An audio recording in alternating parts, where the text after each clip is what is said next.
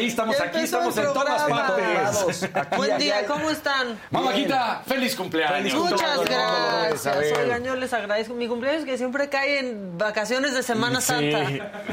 Y que de niña era horrible, ¿no? Porque a la fiesta, ¿cuántos acudían? Pues es que más bien no hacía fiesta, o sea, era como que yo creo que mis compañeritos pensaban que yo nunca tenía cumpleaños, Claro. pero yo elegía la vacación. Eso está Y increíble. entonces yo mandaba como en el plan del día. Eso está Eh, padrísimo. perfecto. Sigo mandando, familia. No, no es cierto. Pero ya es diferente, ya no es por Pero ya cumpleaños. es distinto, ya no es por mi cumpleaños. Oigan, no, muchas gracias. Este, de Mamáquita. regalo la ciudad ya está casi vacía. Casi es un vacía. gran regalo. Sí. Un gran regalo, este, 37 años de hacerla de jamón diario. Pero bueno. Todavía este, hubo unos ahí necios que no se quieren ir, ¿no? O sea, por ahí Todavía algunos- no o se sea, van. Oye, no y estaba viendo. El- de- de noso- con nosotros nadie se mete, ¿no? Sí. Eh, la cabina decidió vacacionar, pues, aquí adentro, en la cabina, este, pero después ya acaba esto y se toman clamatos, se suben a la azotea. Están- Estamos haciendo Acapulco en la azotea. Bien, Están bien. en Crocs y en Bermudas. ¿no? Sí, muchas gracias a todos los que me están felicitando en el en el chat, este, a todos los que son miembros y felicitan, a todos los que no son miembros te y dejó un felicitan. regalo aquí en recepción. Artemisa, ¿no te fuiste de vacaciones como todo mundo? No, pero miren, les voy a decir, a las 000 horas Ajá. tenía una felicitación de la señora de la casa porque me dijo, quiero ser la primeritita. Eso. Y lo logró. Este, y pues nada, muy contentos. Vamos a arrancar, ¿les parece? Dos besitos. Pati. Díaz te dice feliz cumpleaños, Maca. Fuerte abrazo, bendiciones. Bien. Y Lucía Sánchez, feliz cumpleaños, Maca. Yo Muchas creo que hoy gracias, todos los Lucía. colorcitos te los vas a llevar. Exacto, y me, y me los cambian aquí en la, en la recepción. O sea, hay cash out, ¿no? Mira, ya Chelita Cordero, otro verdecito. Feliz cumpleaños, Maca. Abrazote. Ay, es hermana de Paloma, mi amiga, también Chelita es mi amiga. Gracias, Chelo. Bueno, vámonos con la información, porque hay información importante, aunque ya estemos entrando a las vacaciones, porque el INEGI informó esta mañana que la inflación se desaceleró a 6.85%. En marzo, este es su menor nivel en 17 meses. O sea que, bueno, pues ahí una buena del INEGI. Y la empresa española Iberdrola vendió al gobierno, sí, Iberdrola, que era el mismísimo demonio, demonio. vendió al gobierno federal 13 plantas de generación eléctrica instaladas en México, con lo que la CFE controlará ya el 55.5% de la producción y pues Iberdrola se queda con más de 5 mil millones de dólares para invertir en energías nuevas y dejar de invertir en combustibles ¿Cómo? fósiles. Pero bueno, en Bueno. otras cosas, el padre Alejandro Solalinde, que llegó ayer al Palacio de Gobierno pues con chofer y todo, reveló que el gobierno federal planea sustituir el actual Instituto Nacional de Migración con la creación de la Coordinación Nacional de Asuntos Migratorios y Extranjería, que no estaría militarizada, eso dijo el padre Solalinde. Por otro lado, el Tribunal Electoral perfila declarar ya inconstitucional la extensión del mandato del presidente eh, de Morena, del presidente y la secretaria general de Morena, Mario Delgado, y Citlali Hernández, respectivamente, que fue aprobada en un congreso del partido hace siete meses. Es que llegan y se quieren quedar. Sí, bueno, raro, ¿no? pues sí, también en el PRI quieren hacer eso, pero bueno, al restablecer el diálogo entre la Secretaría de Gobernación y el INE, porque muerto el perro, pues ya va el secretario al INE, el secretario Adán Augusto López consideró que ninguna autoridad puede ser egoísta para no trabajar de manera coordinada, a menos que estuviera ahí Lorenzo Córdoba, pero ese es otro tema. Por su parte, la nueva presidenta del INE, Guadalupe Tadei, dijo que hay que pedir respeto y hay que dar respeto, una perla de sabiduría este, de la nueva presidenta del INE. Y otra cosa en la que también estuvimos concentrados ayer, que fue bastante impactante, no sé si vieron todo lo de Trump, parecía Sí, como una película, una cosa muy bizarra lo que estaba sucediendo. Bueno, el expresidente de Estados Unidos fue imputado por 34 cargos. Se le acusa de orquestar un plan de registros financieros falsos, que este pues es un delito que es considerado grave. La Fiscalía de Manhattan acusó a Trump por tres pagos para ocultar escándalos. Uno de ellos, pues su relación con la actriz Stormy Daniels en la campaña presidencial del 2016. Estos pagos luego se habrían registrado cuando Trump ya estaba en la Casa Blanca como honorarios legales en las cuentas de su empresa. De traje oscuro y corbata roja, muy como si fuera la bandera de los Estados Unidos. El expresidente se declaró inocente eh, y ya más tarde dijo que su único delito ha sido defender a Estados Unidos de quienes intentan destruirlo. Él es todo, todo un mártir. Pero justamente para hablar de este tema, tengo vía Zoom al doctor Juan Carlos Barrón. Él es investigador del Centro de Investigaciones sobre América del Norte de la UNAM. ¿Cómo estás? Buen día. Hola, buenos días, Maca. Feliz cumpleaños. Muchas gracias, muchas, muchas gracias. Oye, pues yo decía hace un momento que todo lo que vimos ayer, aparte de que pues es, no, nunca había sucedido y es histórico, parecía sacado de la película más bizarra que se le haya ocurrido a un productor jamás.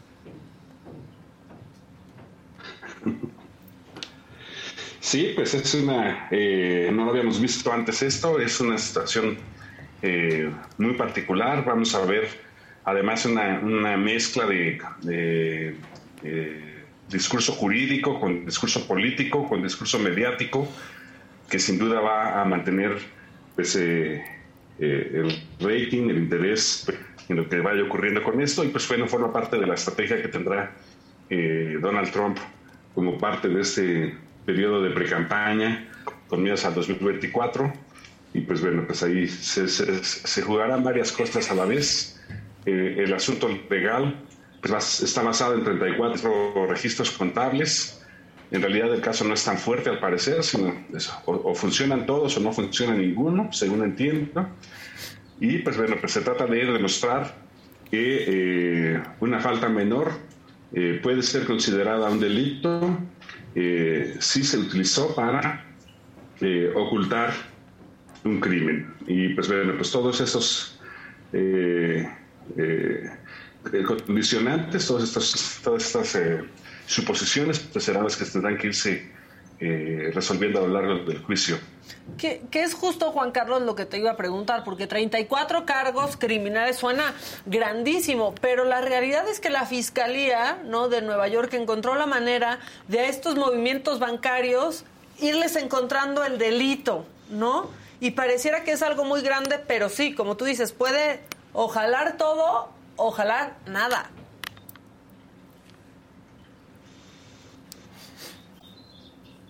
Así es, en realidad se trata de registros contables y son 12 pagos. Exacto. Entonces, si, si básicamente es los 12, los 12 registros que se hicieron para el abogado de Trump, eh, pueden ser considerados eh, acciones que se hicieron para encubrir eh, otros delitos. Aún no queda claro en este parte del proceso a qué delito se referiría, pero posiblemente se referiría a promover la candidatura utilizando eh, vías ilegales, que básicamente sería una decir que un político mintió en su campaña, lo cual pues, es una cosa muy, muy este, pues muy difícil de convertir en delito. No sé, no sé, digo, ojalá que convirtieran las mentiras de campaña en delitos. Imagínate. En todos los casos estaría de lujo. Las cárceles las tendríamos, las tendríamos más llenas. Oye, Juan Carlos, y yo platicando ayer con, con otras personas me, me decían, esto puede marcar el camino para otras fiscalías en otros estados,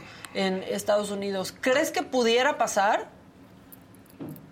Parece que el caso de Georgia es, es factible eh, porque allí es más fácil, entre comillas, eh, determinar que esos, eh, esos pagos que se hicieron se utilizaron para afectar la elección. Y como en el caso de Georgia hubo un, un proceso electoral que se llevó hasta las últimas consecuencias, ahí posiblemente habría un poco más de evidencia para tratar de explicar que allí hubo, que esa información sirvió para eh, ocultar un delito, en este caso un delito electoral. Y otra cosa, muchos dicen esto va a debilitar a Trump, otros dicen al contrario, lo va a hacer más fuerte. Ayer yo vi su discurso, de pronto lo interrumpían, ¿no? Para aplaudirle o para buchear a Joe Biden. ¿Cuál es eh, tu expectativa de esto? ¿Trump se va para abajo, se va para arriba? Bueno, yo creo que eh, la, Trump es, un, eh, es un showman, es, el, eh, tiene un dominio total de, los medios, de las redes. y cada movimiento que hace lo hace eh, dentro de este marco mediático. Por eso dice hace rato que, que va a ser muy interesante ver cómo se combina el discurso político con el mediático, con el jurídico ahora. Porque, porque una cosa es que políticamente se pueda mm, eh, tener una opinión a favor o en contra de Trump, otra cuestión es el, todo el show que se va a hacer en torno a ello, y la tercera pues es si jurídicamente se puede establecer que una falta menor se convierta en delito en este caso. Entonces, eh, todo eso pues va a, generar un conjunto de, temas. Yo creo que eh, en general a Donald Trump en el aspecto mediático le va a favorecer, porque precisamente estamos viendo cómo eh, todo esto está trayendo de regreso a Trump exactamente en la figura que a él le gusta estar, que es, como decía hace ratito, de supuesto mártir de la democracia, de supuesto protector de los, este, de los estadounidenses nacionalistas que están siendo eh, objeto de esta eh, ultraizquierda eh, que, que, está destruyendo Estados Unidos. Entonces, todo ese, todo ese discurso en el marco de esto pues va a funcionar. El juicio va a ser largo y eh, pues va a tener muchos momentos subes y bajas que a los medios les van a funcionar muy bien para mantener la historia corriendo y pues bueno, pues eso le va a facilitar eh, el trabajo de campaña que él está eh, iniciando en esta etapa. Ya se declara inocente. ¿Qué sigue? Legalmente, ¿qué viene para, para Trump ahorita? ¿Qué podemos esperar, Juan Carlos? Pues primeramente el fiscal tiene que probar por qué determina que eh, esta, esta falta menor se convierte en un delito. Y luego, pues los abogados de Trump tendrán que decir que pues no es así, y además pues seguramente argumentarán que eh, si acaso el caso tendría que eh, verse desde una perspectiva federal y no estatal por razones de jerarquía jurídica. Eh, al término de ello pues habrá un, veredicto y pues ese veredicto se puede apelar. Entonces el proceso puede ser larguísimo. O sea, pudiera estar haciendo campaña a la vez que está teniendo pues un proceso en la corte. Ah, problemas. O sea, podría suceder eso. Perdón, escuché lo último. Ah, pudiera pasar que está haciendo ahí pre-campaña, ¿no? Haciendo rallies y demás, al mismo tiempo, ¿no? A la par que va enfrentando su proceso en la corte. Así es, eso va, eso va a estar pasando. El, juez le pidió que no hicieran eh, un escándalo del que ahí se dio, lo cual puede pone a Trump en un, en un terreno eh, muy frágil. Él va a tener que ser muy cuidadoso porque si, si desacata la orden del juez, eh, pues se meterá en un problema nuevo. Entonces tiene que ser muy cuidadoso para no, no desacatar esta instrucción. Pues muy bien, muchas gracias Juan Carlos por darnos ahí un panorama de lo que está sucediendo con el expresidente Trump. Gracias por entrar con nosotros y nos vemos pronto por acá. Claro que sí, muchas gracias. Buen día. Que estés muy bien. Bueno, pues así las cosas con Trump, que ayer era todo un se hizo la víctima. Sí, sí, la se hizo la víctima muchísimo. la víctima. Pero muy este, para todos los cargos, así como, ah, 50. 34. Pero pero, pareciera que, o sea, de cada pago, ahí sacaron delitos. Entonces fueron en realidad 11, 12 pagos los que hizo. Pero ya ves lo que este, dice, o sea, mediáticamente sale, pues, lo ve más fuerte. De hecho, pues es lo que se decía, justamente que va a aprovechar todo este momentum que le da. Pareciera que, lo aprovecha, pero ayer los policías hasta le soltaron la puerta, ¿no vieron? ya sí, tuvo que abrir la puerta. está grandote, pero no fuerte, ¿eh? Ya también. Trump es un hombre mayor, la verdad. No se rían, sí es cierto. O sea, lo que pasa es que se ve muy grande, pero Trump es una. Eh, está. Sí, no, no, no, sí es grande. Bueno, eh, otra cosa que está súper, súper macabrona, y es que desde hace un tiempo. Ah, se ha te, tengo que, interrumpir un momento. por favor. Porque tenemos un verdecito. No sé si la, conoce a la persona, de Susan Fauquier. Ah, sí la ah, conozco, me suena. Ah. Y sí lo tienes que leer. por eso paren, paren. Sí lo tienes que leer, paren prensa. Feliz cumpleaños, Maquita. Un abrazo grandote. Te amamos, Susan. Muchas gracias por tus buenos deseos. Ahora bien, desde hace algunas semanas ya hemos hablado de esto, eh, distintos medios en Estados Unidos, en México lo han retomado, se está viralizando el uso de un medicamento que es para la diabetes tipo 2, que se llama Ozempic y eh, que le han llamado la droga de Hollywood, porque ahora lo están usando muchísimo algunas estrellas, eh, actrices, influencers, lo están usando para bajar de peso rápidamente. Este uso indiscriminado del medicamento ya provocó escasez para quienes sí lo necesitan por salud, para quienes sí padecen diabetes tipo 2. Para darnos un quemón, una magnitud de este problema y de lo popular que, que se ha convertido, el hashtag Ozempic te da en TikTok eh, videos con más de 674 millones de visualizaciones. La verdad es que es todo un tema, no se puede usar indiscriminadamente, tiene efectos en la salud, pero yo no puedo hablar de efectos en la salud porque yo no soy doctora ni nutrióloga, pero Daniela Tomás Carrillo, sí, ella es licenciada en nutrición, eh, tiene también un máster en trastornos de la conducta alimentaria y tiene un diplomado en eh, disbiosis intestinal, así se dice, pásale por favor. Pásale, por favor, acá. ¿Lo dije bien? Muy Qué bien. bueno. Feliz cumpleaños, Maca. Muchas gracias. Yo solo invité gente al programa hoy para que me feliciten más personas. Faltó el Eso se pastel. trata. Ya, ¿qué otros invitados hay? ¿Cómo estás? Faltó el pastel. Daniela, pásale. Hola. Porque este tema, no sé si el New Yorker o cuál había sido, pero ya, o sea, tuvo hasta una portada con la jeringa ahí de No, y, del y Ozempic. justo lo que están diciendo del TikTok a mí se me hace algo espeluznante. Porque Claro. la gente va en una desesperación por bajar de peso y entonces te venden una supuesta solución mágica que no existe. Acompañado con dieta y ejercicio. Entonces, si no hay un cambio en el estilo de vida ni en tus hábitos, Claro. de nada sirve. Y te puedes poner en riesgo. Porque te estás metiendo algo que al final del día tu cuerpo no necesita. Claro. Que es para una persona con diabetes. Y si tú eres una persona, aunque sea sedentaria y todo esto, pero que no tienes esa necesidad, pues ya le estás causando un trastorno. Pones a trabajar más al páncreas. ¿no? Claro. y que supongo, a ver, pues todos los medicamentos tienen algún efecto, o sea, ninguno es inocuo, ¿no? Entonces, si lo estás usando porque lo necesitas, bueno, ya sabes que te va a causar un problema, pero si ni lo necesitas, Claro, pues si lo necesitas es porque ya tenemos diagnosticado diabetes tipo 2. Entonces tu doctor te ajusta la dosis y te dice te vas a inyectar tanto, tantas unidades y demás. Aunado a eso, eh, lo que no se conoce con, con estos eh, medicamentos es que no puedes no comer hidrato de carbono eh, en tu día, ¿no? O en, o en tu dieta. Que eso es muy importante. ¿Por qué? Porque el páncreas lo que hace, eh, o más bien este medicamento lo que hace es simula como lo que hace el páncreas, ¿no? O sea, libera insulina y la insulina hace, va captando la- las moléculas de glucosa en sangre y ayuda a que se reduzcan en sangre. ¿Qué quiere decir? Que la insulina eh, agarra una, una- una molécula de glucosa, le toca la puerta a la célula, la deja entrar para que sea metabolizada y que se pueda eh, producir ene- Ah, energía y eliminar. Cuando nosotros tenemos una diabetes descontrolada es porque tenemos glucosas en sangre altísimas y está descontrolado y eso nos puede llevar a, bueno, que se afecten otros órganos. Lo que hace este medicamento únicamente para bajar de peso es que el excedente de glucosa en sangre, pues obviamente lo elimina a través de esta sobreproducción de insulina.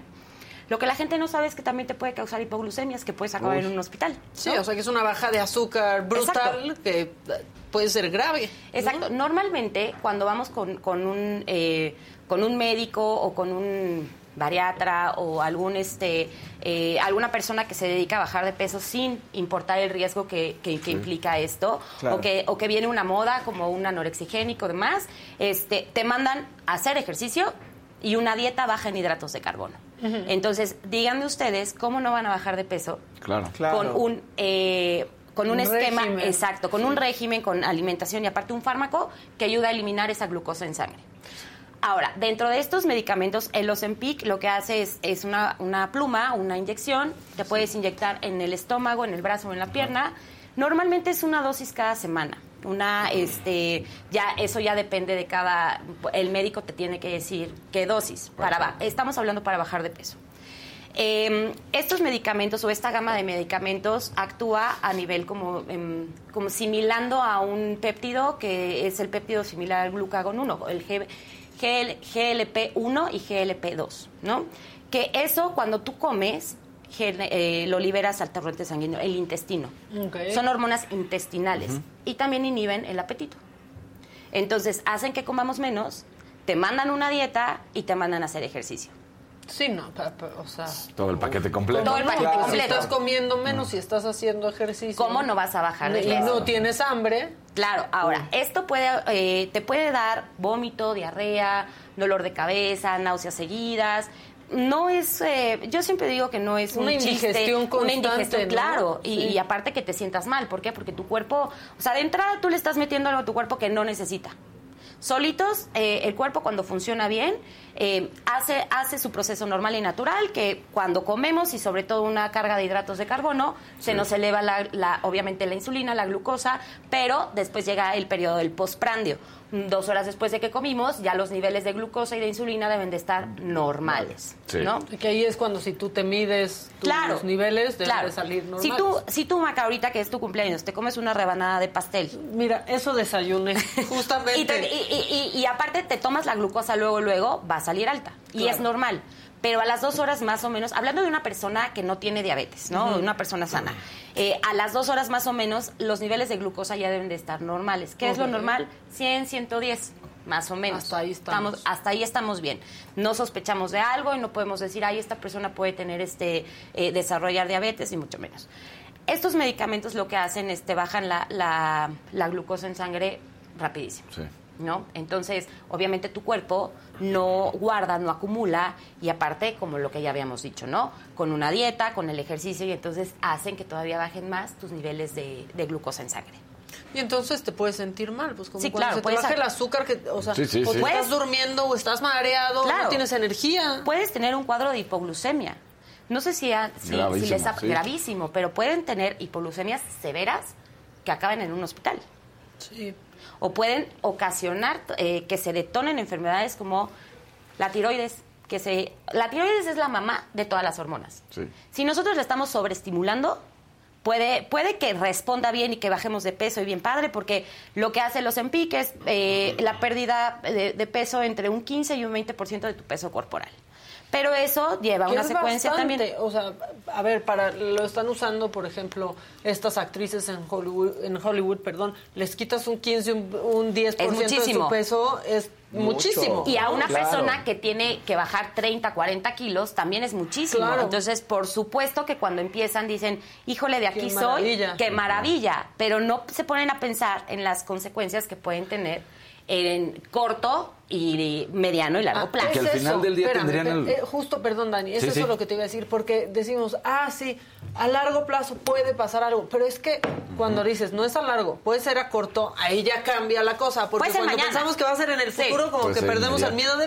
Y todavía igual y decimos, no. bueno, puede Sí. que a mí no me llegue a pasar, Ajá. pero puedes desarrollar desde tumor en, en la tiroides, algún tipo de cáncer, Sí, gravísimo. ¿no? Gravísimo. O que también eh, se produzca tanto o que pongas a trabajar tanto al páncreas, que el páncreas también las células beta se vayan muriendo y ahora sí tengas diabetes. Uy. Sí, no, y apa- o, o algo más grave en el páncreas y claro, adiós, porque claro. pues, el páncreas. Sí. Entonces, yo creo que esto se pone de moda porque em, las redes sociales eh, están preciosas para, para poder comunicar, pero también para des- de- descomunicar. Porque además al final del día van a tener el mismo resultado si hacen esa misma dieta, ese mismo ejercicio, con un seguimiento correcto del nutriólogo, Claro. del entrenador, de lo que sea. Lo que pasa es que este lo ven inmediato por lo que causa. Pero queremos dices- rápido. Exacto. Lo queremos rápido, pero alguien que, por ejemplo, se tarda 30, eh, perdón, eh, se tarda años en subir 30 kilos de peso, lo quieren bajar en una semana, en un mes. Entonces llegas y dices, ¿cuál es la solución más rápida? La más rápida la quiero ya. Y aparte, si me metes un anorexigénico, mejor, ¿no? Uy. Entonces todo el combo. Vámonos todo el Y, y combo. aparte como que te lo está mandando un doctor y quieres creer que entonces pues está así de no, me lo mandó el doctor. Que es correcto. No tengo debe de saber, problema. ¿no? Pero cuando tú Pero terminas googleen. ese tratamiento, si regresas a lo mismo, a los mismos hábitos, Claro. Vas a regresar Son como las famosas de agüita y líquidos, ¿no? Que, ok, bajas... Sí, tu detox. Ajá. Ah, puro exacto, jugo. exacto. Y obviamente ahí te chupas, pero pues al, al mes Si tú ya no cambias tus lo hábitos, mismo. claro, si tú no cambias tus hábitos, o sea, por más, eh, me- eh, por más medicamento, por más dieta, por más ejercicio, el plan de, el que tú quieras. Si tú no cambias esos hábitos, cuando tú te des de alta, porque aparte llega un momento en el que decimos, vaya, ya me chocó esto, ya me la sé, ya estoy aburrido de eh, huevito con nopal. O sea, que no entendamos la alimentación, por eso eh, para mí es muy importante que entendamos no- la no- alimentación, ¿no? no dieta, sino- No dieta, exacto. Sí, pero que en primera dieta es todo lo que nos llevamos a la boca en un día, sea bueno o sea malo. Si yo te pregunto, ¿cuál es tu dieta? No es como de, híjole, quiero que la que... No, o sea, yo Lo que desayuno esto, Claro. como esto, ceno esto, ¿no? Un plan de alimentación o un régimen es cuando ya vienen con nosotros o con un experto y ya les dicen qué comer, qué desayunar y demás. Y todos nos cansamos porque aparte la alimentación es, aparte de ser fisiológica, es social, cultural, Claro, todo lo relacionamos con comida, que si estoy triste, que si me corto el novio, que si la boda, que si el bautizo, todo, eh, que si el pastel, que Sí. todo. Entonces, si nosotros no entendemos de las porciones, la clave está en las porciones. Si no entendemos lo que necesitamos comer para nuestro cuerpo, no va a haber medicamento mágico, ni remedio mágico, ni dieta mágica que nos haga bajar de peso y mantenernos, porque eso es un grave problema que tenemos. Bajamos de peso y de repente, bueno, pero es que pues, son vacaciones. Me lo Pero es que merezco. yo bueno, tengo- me lo merezco. Me lo Sí, merezco. Y también sí. luego piensas que tienes unos kilitos a favor, ¿no? Como de, no, Ah. ahorita sí puedo. ¿no? A favor. A favor en la tarjeta. traigo saldo a favor, Sí, ahorita sí, sí puedo. Ahorita sí. Meses Pero, pero va más allá de eso, porque mira, ya cada quien sabemos cómo, cómo llevamos eso. Pero estarte metiendo una medicina, No. no, la, la que no necesitas y que sí te puede dañar el organismo es lo que, lo que no. Pero el problema aquí es que quienes lo hicieron popular, Sí. pues fueron los doctores, porque la verdad, o sea, los que lo han mandado, algunos, ¿no? Muchos. Ahora, el Ozempic es vamos a el nombre eso, ¿no? comercial, ¿no?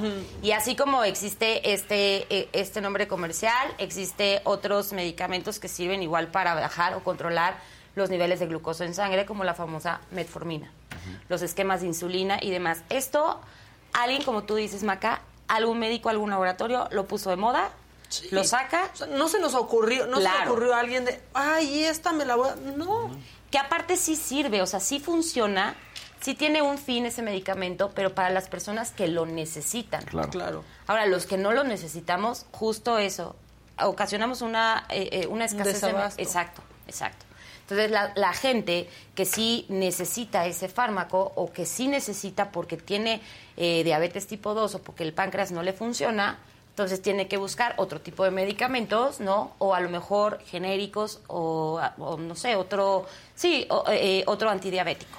¿Qué es lo que pasa un poco, digo, con otro tema, pero cuando el plaquenil en la pandemia empezó a escasear porque decían que servía para el COVID, por ejemplo, y es un medicamento que se usa para lupus, para Claro. artritis y para otras cosas, y de pronto la gente que sí lo necesitaba no Bye. lo tenía. Claro. Y de pronto, aparte, ya era necesario comprarlo con receta médica porque lo tuvieron que, que restringir. Y también fue porque pues salió un estudio publicado en una revista y la gente lo compró. Claro, ¿No? y lo cree. Sí. Así como eh, si yo, o sea, si yo hago viral que desayunarte un, un agua eh, tibia con gotitas de limón y vinagre te va a hacer bajar ¿Que de eso peso. no funciona? No, no es que todo ¿Qué? el mundo, a limón ¿Cómo? le tenemos fe, ¿sí o no? Agüita caliente con limón, en la grasa se la lleva. Te la lleva, vez. sí. No, o sea, El no arranca grasa. que Exacto. No O sea, acabes con nuestras Sí ilusiones. tiene un, un- no, no es mágico y no quita la grasa, pero sí tiene algo, los ácidos como para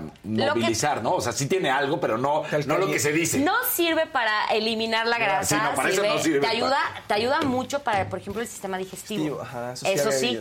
¿No? Para cambiar un poquito el pH. pH, ¿no? Claro, El- pero, pero así. eso no quiere decir que se va a agarrar la grasa No, y se la porque lleva. así, así. O sea, no te pega la Sí, no. no, te pega la piel al músculo. Sí, no. Perdón, señoras, el limón no les sirve. No. Solo en los trastes. Ni- ni la- Sí, sí, Sí. eh, los trastes. La cucharada de aceite de Ajá. oliva en ayunas, nomás van a correr al baño. tal vez. Exacto, que pues cuando sí. tienes un problema de estreñimiento Ajá. crónico o algo ya Claro. este eh, del sistema digestivo, una cucharada de aceite de oliva te cae de maravilla y como tú dices, vas a visitar el O baño, ¿no? vinagre, que también he escuchado que ese pues, te hace también mucho daño, que te eches una cucharada de vinagre. No, imagínate lo ácido que es el No, vinagre, pero ¿no? eso de en ayunas Y- no te Hola, cae buenos días, ¿no? Y la Sí, sí, sí, gastritis, sí. colitis y demás. O sea, hay cosas que, de verdad, eh, em, como yo decía, el internet o, el, o San Google nos desinforma también mucho. Entonces, si muchísimo, quieren sí. bajar de peso, háganlo paulatinamente, que es lo más sano, creando hábitos y cambiando hábitos. ¿Para qué? Para que cuando, o para que no tengan que recurrir ni a un fármaco,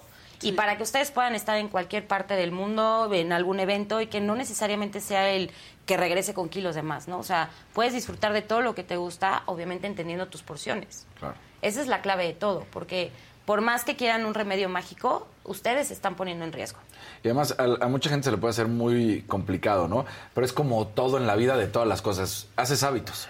Y una vez que empiezas a entender cómo alimentarte bien, ya sin darte cuenta ya lo estás haciendo de manera correcta. Claro, y no te estás metiendo algo similar a una hormona que produce tu cuerpo, ¿no? Sí. O sea, Sí, la hormona claro. similar al glucagón, o sea, eso es algo que, que de repente la gente que se, que, que se inyecta el, el Ozempic mm, a lo mejor no sabe, ¿no? Porque solo te lo mandó el médico. Claro. Sí, Pero si le estudiamos un poco, exacto, tú estás confiando así, de tengan curiosidad también de qué es, por qué, ¿no? ¿Y qué qué me hace esa hormona? pasar? Claro, Lo que esa decías hormona. del hipotiroidismo, un hipertiroidismo, que te diera cualquiera de las Claro, dos. cualquiera de las dos, o sea, ya tu, tu tiroides ya no funciona de la manera normal. Y estás entonces eh, obligado a una pastilla diaria. Exacto. Por el Este, resto de tu vida, Por el resto de tu cáncer, vida, ¿no? O que Híjole. tengas un tumor. Pero ¿por qué cáncer o tumor? ¿Por qué puede ser ese un daño este, colateral Es- de los eh, puede ser un daño colateral porque también como la tiroides es la mamá de todas las hormonas y también regula, no sabemos qué es lo que estamos tomando realmente o cómo va a reaccionar tu cuerpo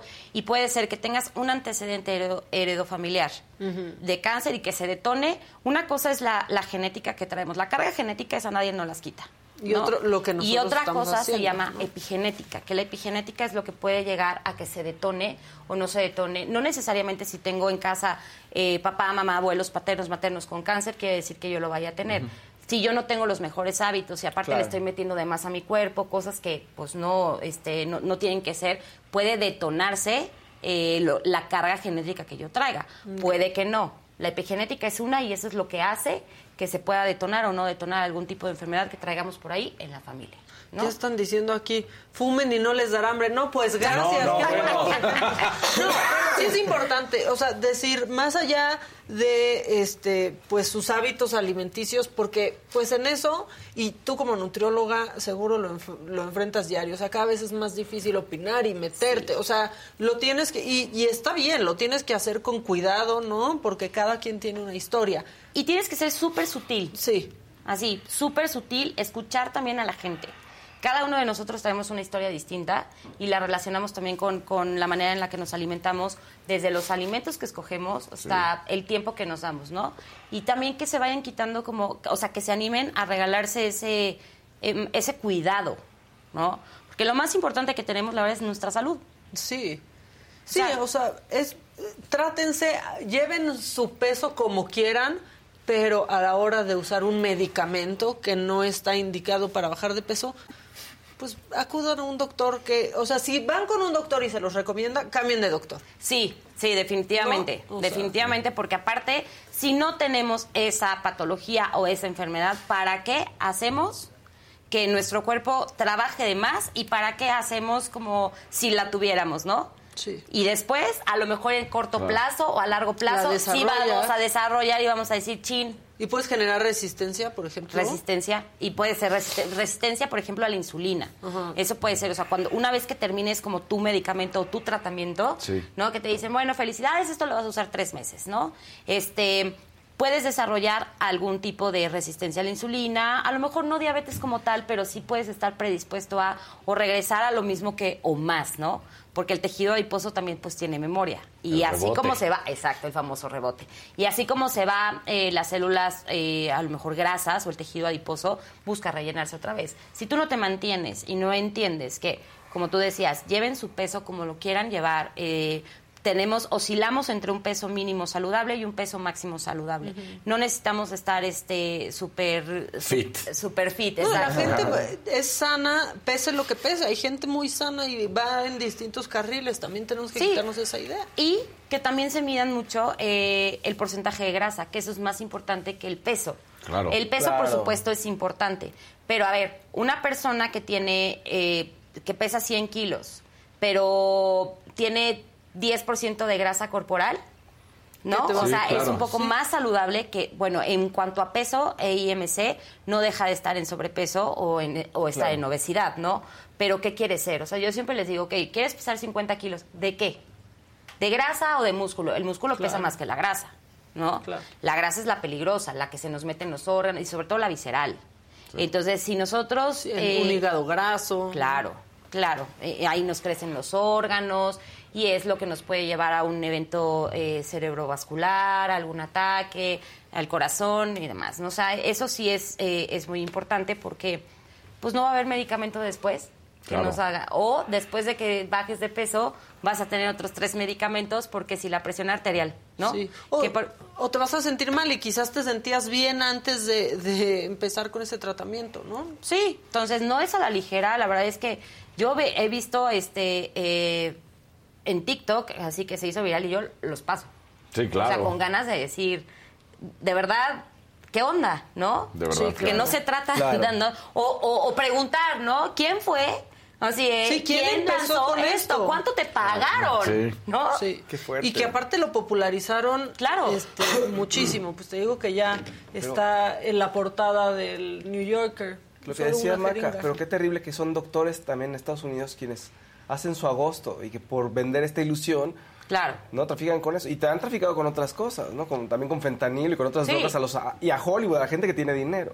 Digo, ahorita está de moda el, el Ozempic, ¿no? Está, está este Pero va a venir antidiabético. otra, ¿no? Pero va a venir otra, o un fármaco. ah, está claro. precioso, no como, Sí, ¿no? Ay, qué padre. Y Y luego la más ansiedad y el y, tú ya estás en anfetamina. o Exacto, sea, ya estás Antes en drogas literal. ¿no? Sí, Ajá. estás en drogas. Con X, una... una- Redotex. Esas. O Bueno, sea, yo conozco gente eso. que por el Redotex acabó en el hospital con problemas en De tiroides. con los ojos amarillos, Claro. a punto de morirse. No, y es que es por eso, porque aparte, eh, ah, bueno, esas pastillas actúan en el hipotálamo. Entonces, yo siempre les digo, imagínense. O sea, no, te, Sí, sí, sí, Oye, acá. te fríe el cerebro, ¿no? Sí. Exacto. O sea, de por sí ya traes como medio ahí, este, Ya andamos medio todos. frito, Exacto. ¿no? Sí, y luego no, te lo fríes más, así, fregón. Sí, Pero no yo siempre les digo, que necesitamos. Exacto. Imagínate qué fuerte es esa pastilla para que fisiológicamente tú vas a seguir teniendo hambre.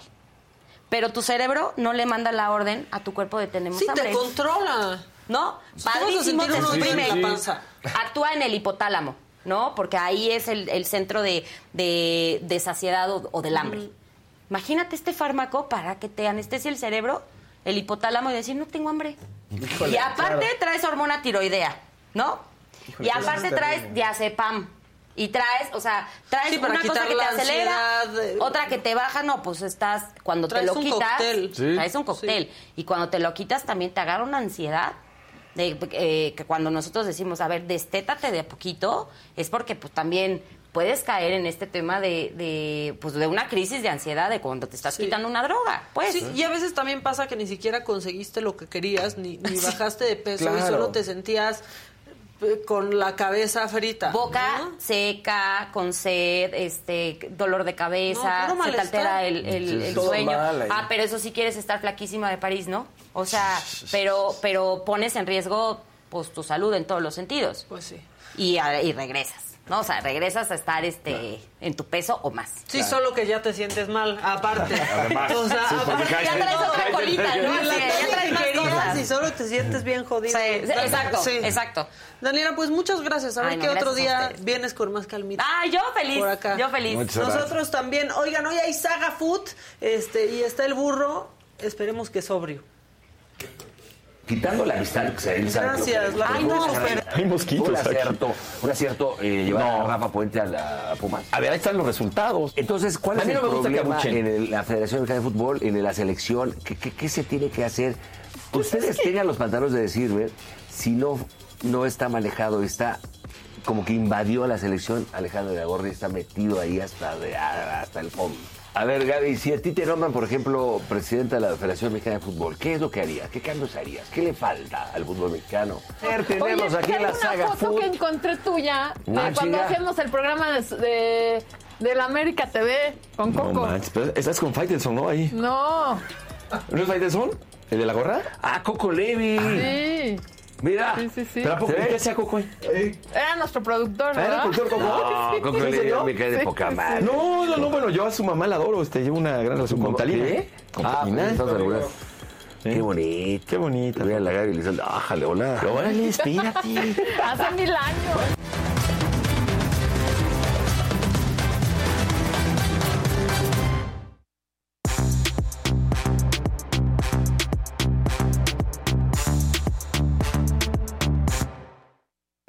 Quiero empezar nada, pero están diciendo que estás mormado, Fausto. Estoy, sí. ¿Por qué estás mormado, Faust? Pues es que el temblor tu corazón, ¿Qué Fausto. pasó, Faust? Que salió, estaba bañándome con mi hijo en la noche de antier y entonces de pronto entra mi mujer, va a haber un temblor violento. Y yo, ¿eh? Y así, shh, ya sabes. Ajá. Pues ciérrale, me puse ahí mi bata. Salió en bolas y mojado. Exacto. Fausto. Y entonces eh, tapamos a Gabriel y me salgo ahí, nos salimos todos. Y, ¿Y dije, me voy a tapaste? enfermar. Sí, pero pues no me dé tiempo. O sea, no, no vimos que. Espérenme, déjenme busco mis Ajá. unos pants. No, pues salimos en friega. Y justo iba descalzo este, en la noche. Yo dije, me voy a enfermar horrible. Y ayer ya estaba mormado, pero hoy la Se garganta traigo resfrió. así. Pero no te apoyaron. No me apoyaron quiénes, la No gente. No, pues todo el mundo me apoyó abajo. Me decían, sí, ya súbete, mijo. Me decían. Ya súbete, te nos vas a resfriar. Te nos vas a resfriar. Una solita de No, Who, no, ¿Qué Joel. dicen? Te pinchis, amo tanto, Maquita. Pásalo fenomenal. Muchas gracias. Espero que sí, la verdad. Porque qué, qué feo pasársela mal en su Sí, cumpleaños, no, no, no, eso no se puede. ¿Han tenido malos cumpleaños? Sí. Sí, o sea, pero triste. Yo no, no. No, tristes no, Tristes no. no. Y a mí sí me gusta festejar mi cumpleaños. Yo soy de los que sí quiero hacer fiestas, sí, quiero hacer comida, sí que... Sí, a mí Tristes sí no, pero en alguna época era como de, ah, quisiera que pasara algo diferente. Y no pasa nada, nada más la gente está ahí. No, no valoras, fíjate, esperando que haya un milagro en tu cumpleaños. Entonces no ¿Y no? valoras que hay gente que te quiere. Mira, Alejandra Rojas, un verdecito. Bello día, banda. Un abrazo. Y el hábito en la combinación de alimentos y también eh, lo frío con lo caliente. Verónica Vega, felicidades. Maca, abrazo enorme. Saludos a Casarín y Fausto. Era el Saludos, verdecito de. Verónica Vega. También hay un verdecito más, pero ese sí ya se fue hasta arriba. Sí, que no se nos pasen los colores. Ahí está, Marta luego- Orozco, pero ese no puso nada, nada más era verdecito, tranquilito. Muy bien. Sí, todo que sean mensajes para mí, sinceramente. Sí, todos la para verdad. Maquita. el o sea, la verdad Sí. sí que sean solo. Es más, Maquita ya se va a ir. Exacto. Ma- Mamáquita, nadie se muere en su cumpleaños. La doña. Sí, La doña. La doña se sí, murió en su cumpleaños. cumpleaños. Creo que era 8 de abril, por ahí, no sé, pero sí, la doña se murió en su cumpleaños, fíjense. Pero no, no va a ser mi caso. Y al rato, de se ahoga con un pollo en su comida de cumpleaños. Un verdecito de Guillermo Zuna. Dios nos cuida a los emigrantes con Trump. Me encantas, Maca. Muy inteligente y justa con tus comentarios. Muy Muchas guapos gracias. tus compañeros. Muchas- Gracias, sí están guapos, gracias, están guapos. Se ve, ya le está creciendo la barba. Ahí va, ahí va. A Dani, mi tía estaba muy impactada con Dani sin barba. Sí, se quedó como de, Dijimos, todo va a estar bien. Oye, tu tía se sintió muy mal, así como Sí. si hubiera visto un adolescente, un menor de edad. Como si le dijeron algo así como de que el ratón de los dientes no existe. así. Este, Pero ya iba. Dani, ¿no Eh, se asustó de verte sin barba, Dani bebé? Sí, sí, es que sí les pasa Es- eso. estuvo horrible. ¿En serio? Porque Sí, no quería estar en mis brazos. Ah. o sea, Ay, no, Dani, sí, sí, no te despreció tu hijo, vas a estar bien. Sí. Denle amor.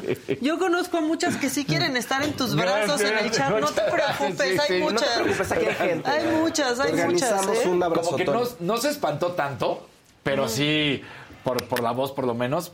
Y entonces dejaba que lo abrazara un momentito y luego ya, mamá, mamá. Y entonces yo, ah, bueno, está bien. No te preocupes, mira, mi tía está flaquita, está chiquita, la puedes cargar también. Sin bronca. Sí cabe, sí cabe en tus brazos ya para que no tengas el síndrome del nido vacío. Bueno, ¿con qué Porque vamos? vas- ¿Vamos a trabajar o no? ¿Qué? Sí. Porque además... Decir, porque además tú sabes que fue el, el lunes tempranito. Sí. Entonces él no me ve salir. Entonces cuando regresé fue como, ¿y tú Sí, quién diablos? Le llega ahí el ¿Y papá. este quién es? Que parece su hermano. Mamá, hay un señor. Sí, mamá, metió un señor. Bueno, a ver a quién le.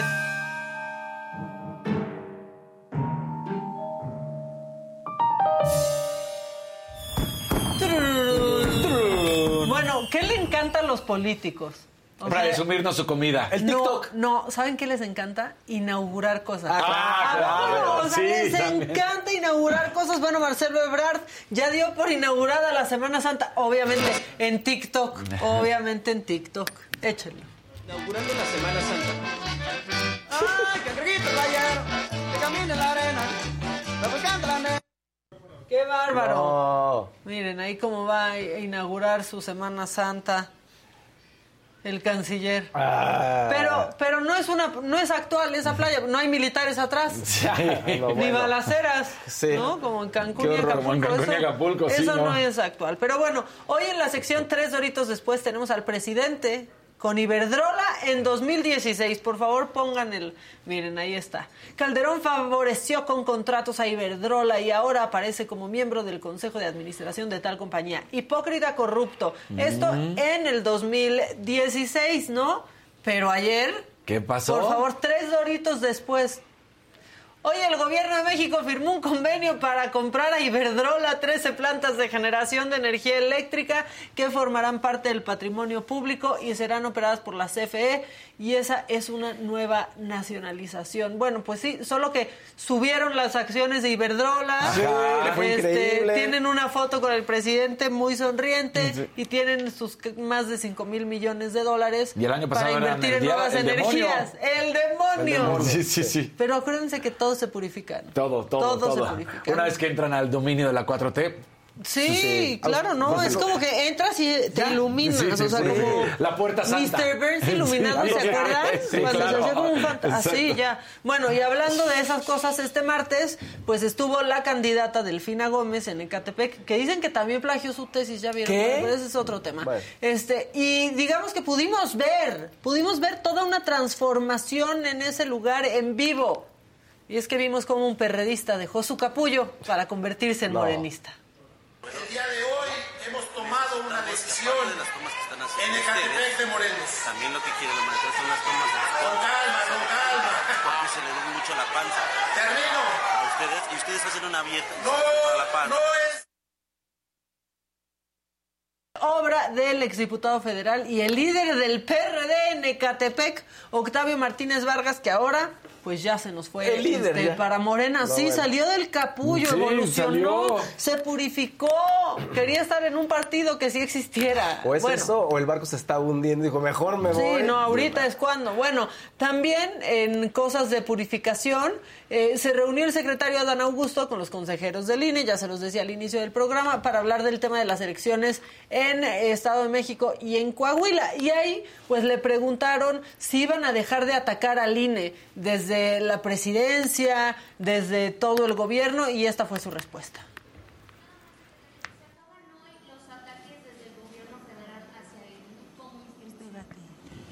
Le digo que pues es un debate, la sociedad mexicana no puede permanecer muda.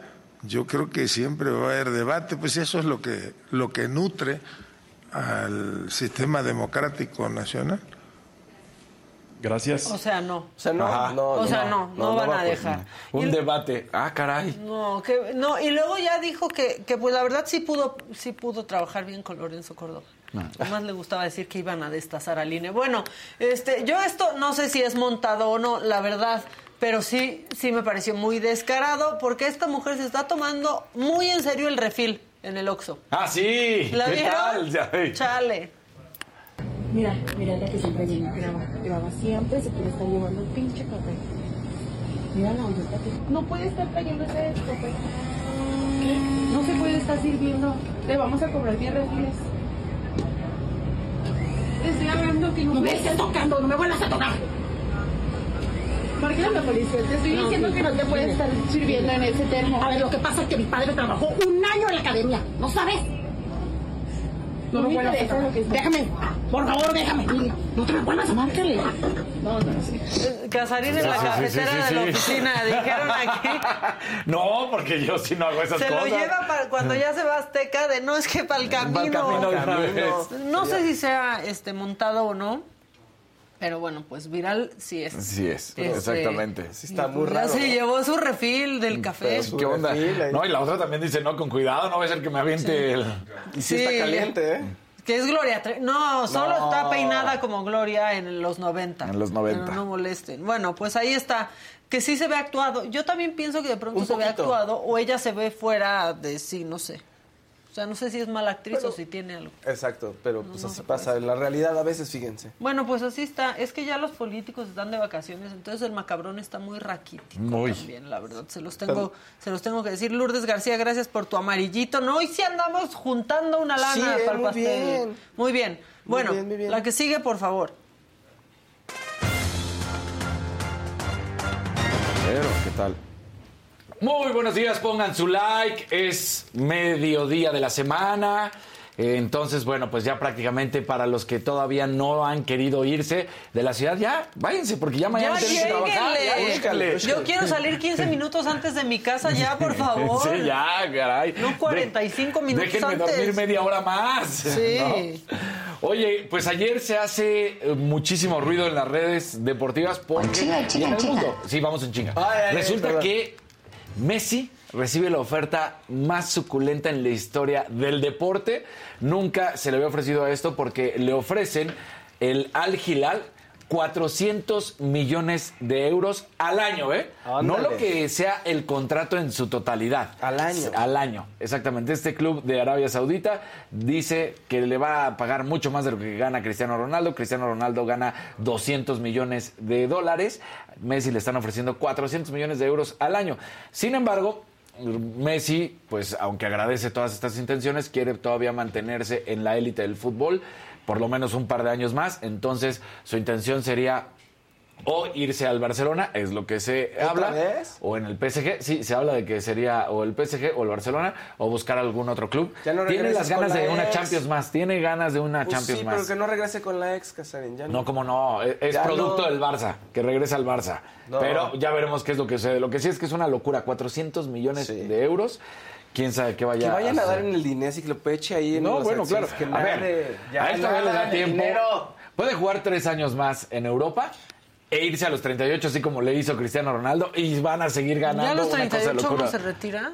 Me queda un año. Me queda un año. No, no gano como, No, no no. gano como Messi, pero Ni como Cristiano. Ya, bueno, ya quedó claro. Con uno te- entendemos. Bueno, bueno, pero es que, es que Cristiano sí es el que se retira, que Te, te voy a aplicar lo que platicábamos, exacto, lo que platicábamos antes de entrar al aire. De, No, mira no, ya. ese, Ya, lo ya, que gana, ¿eh? Ya, ya, ya, está bien. bueno. Oigan, bueno, pues también se dio a conocer el castigo al árbitro y a todos los que estuvieron envueltos en este tema que se vivió en el partido del América contra León. ¿Qué es lo primero que sucede con el árbitro Fernando Hernández? Le dan una sanción de 12 partidos. La máxima era de 15. Me parece que se quedan cortos porque debió haber recibido los 15 partidos.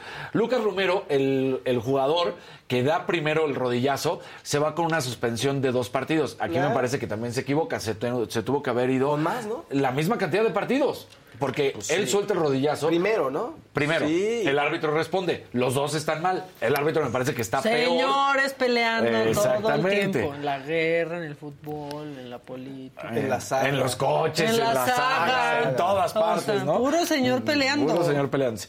Eh, a los dos eh, técnicos también les terminan dando una suspensión de dos partidos. El peor de todos, pues sí, es eh, Fernando Hernández, pero me parece que ahí se equivocan porque tuvo que haber sido pareja porque se, de- se hizo clara la imagen de cómo Lucas Romero, el jugador, es el que primero incita a la violencia. Muy mal Fernando Hernández por haber contestado. Él se debe haber quedado en ese momento con cabeza fría. Es el árbitro. Claro. Eso es lo que tienen que hacer. Y debe haber sacado la roja, pero bueno, le ganó, le ganó en esta ocasión. Oye, una naranjita aquí. Maca, Échelo. feliz cumpleaños. Te mando un abrazo. Que pases un día hermoso. Te mando para tus venenitos. ¿Qué le pasó a tu perrito en su patita? Ay, Hanna, se, se zafó la pata. ¿Cómo? Así. ¿Pero qué? No, así parece que se la zafaste no, tú. No, voy a explicarles. No, hizo, O sea, corrió con y- el, no, corrió con Teo, tengo dos perros para quien no sepa. Ajá. Y entonces como que corrieron y jugaron y de repente la otra regresó ya llorando y con la pata encogida. Y entonces este la llevamos al, bueno, yo no, Paola, pues yo estaba aquí, la llevó al veterinario. Y que se había O sea, zafado Centro. Veterinario México, que son los mejores. Este, y no crean que porque no me cobraron, ¿eh? O sea, los- porque sí creo que son muy buenos. Si tienen una urgencia, vayan para allá. Este, y le sacaron una radiografía y pues así se le ve la patita. Digo, Zafada. no les voy a mandar la foto, ni que fuera una noticia o algo importante. Se le ve zafada, o sea, como Ajá. pues del fémur, o sea, como, Sí, sí, sí, la- como el coxis como- y la cadera y pues la patita, o sea, el huesito se le ve aquí, y aquí la cadera y aquí esto. Ah. y entonces le tuvieron que hacer esto, pero con anestesia y Claro. todo, ¿no? Y me la regresaron como con un yeso como pata de pollo y ahora no sé ni cómo va a ser pipí mi perra. No, Este, y ya, y entonces la doctora dijo, a ver, pues igual a muchos perros se les puede acomodar, pero se puede ser que se les vuelva a zafar. Ajá. Entonces se la voy a acomodar. Si siento como algo flojo de los músculos o los tendones, que algo se rompió, la voy a tener que operar. Entonces no sintieron eso, nomás la acomodaron, la, enye- le- la vendaron y así, que anda toda cojita. Este, y hoy le tienen que sacar otra radiografía para, Para ver, ver que si sí. siga bien y pues ya va a tener que estar en reposo. Y díganme, ¿cómo demonios tienes un perro en reposo? No, pues no. Bueno, O sea, Teo sí se la vio en reposo. Drójalo, dicen aquí. Un poquito, de, un Drógalo. poquito de tequila. No, no, monéalo, No, ¿no? O sea, no, ¿qué no, le vamos a hacer? no lo monees, No, le no. compramos un corralito del que no se puede salir. Y Entonces, llora. pues ahí se queda y Teo llora todo el tiempo y la quiere sacar y le quiere Uy. volver a zafar la pata a ese maldito perro. Eso pasó. Perdón por interrumpir la sección. Preguntaron y No, pagaron y bien, como el que bien. paga manda. Exacto. Pues había que contarlo. No, no, es Esa es interesante. la historia. Pongan Ga- violín. Gabriela Sepúlveda, Maca querida, muy feliz cumpleaños. Que este año nuevo para ti esté lleno de bendiciones y te manda muchos solecitos. Muchas gracias, Mucha luz. amiga personal Gabriela Sepúlveda. Gracias Eso. por tus buenos deseos. ¿Ves cómo puedes pasar de odiarme a amarme tan fácil? ¿Ves? Elíjanlo, es más fácil. Es mejor. Es mejor.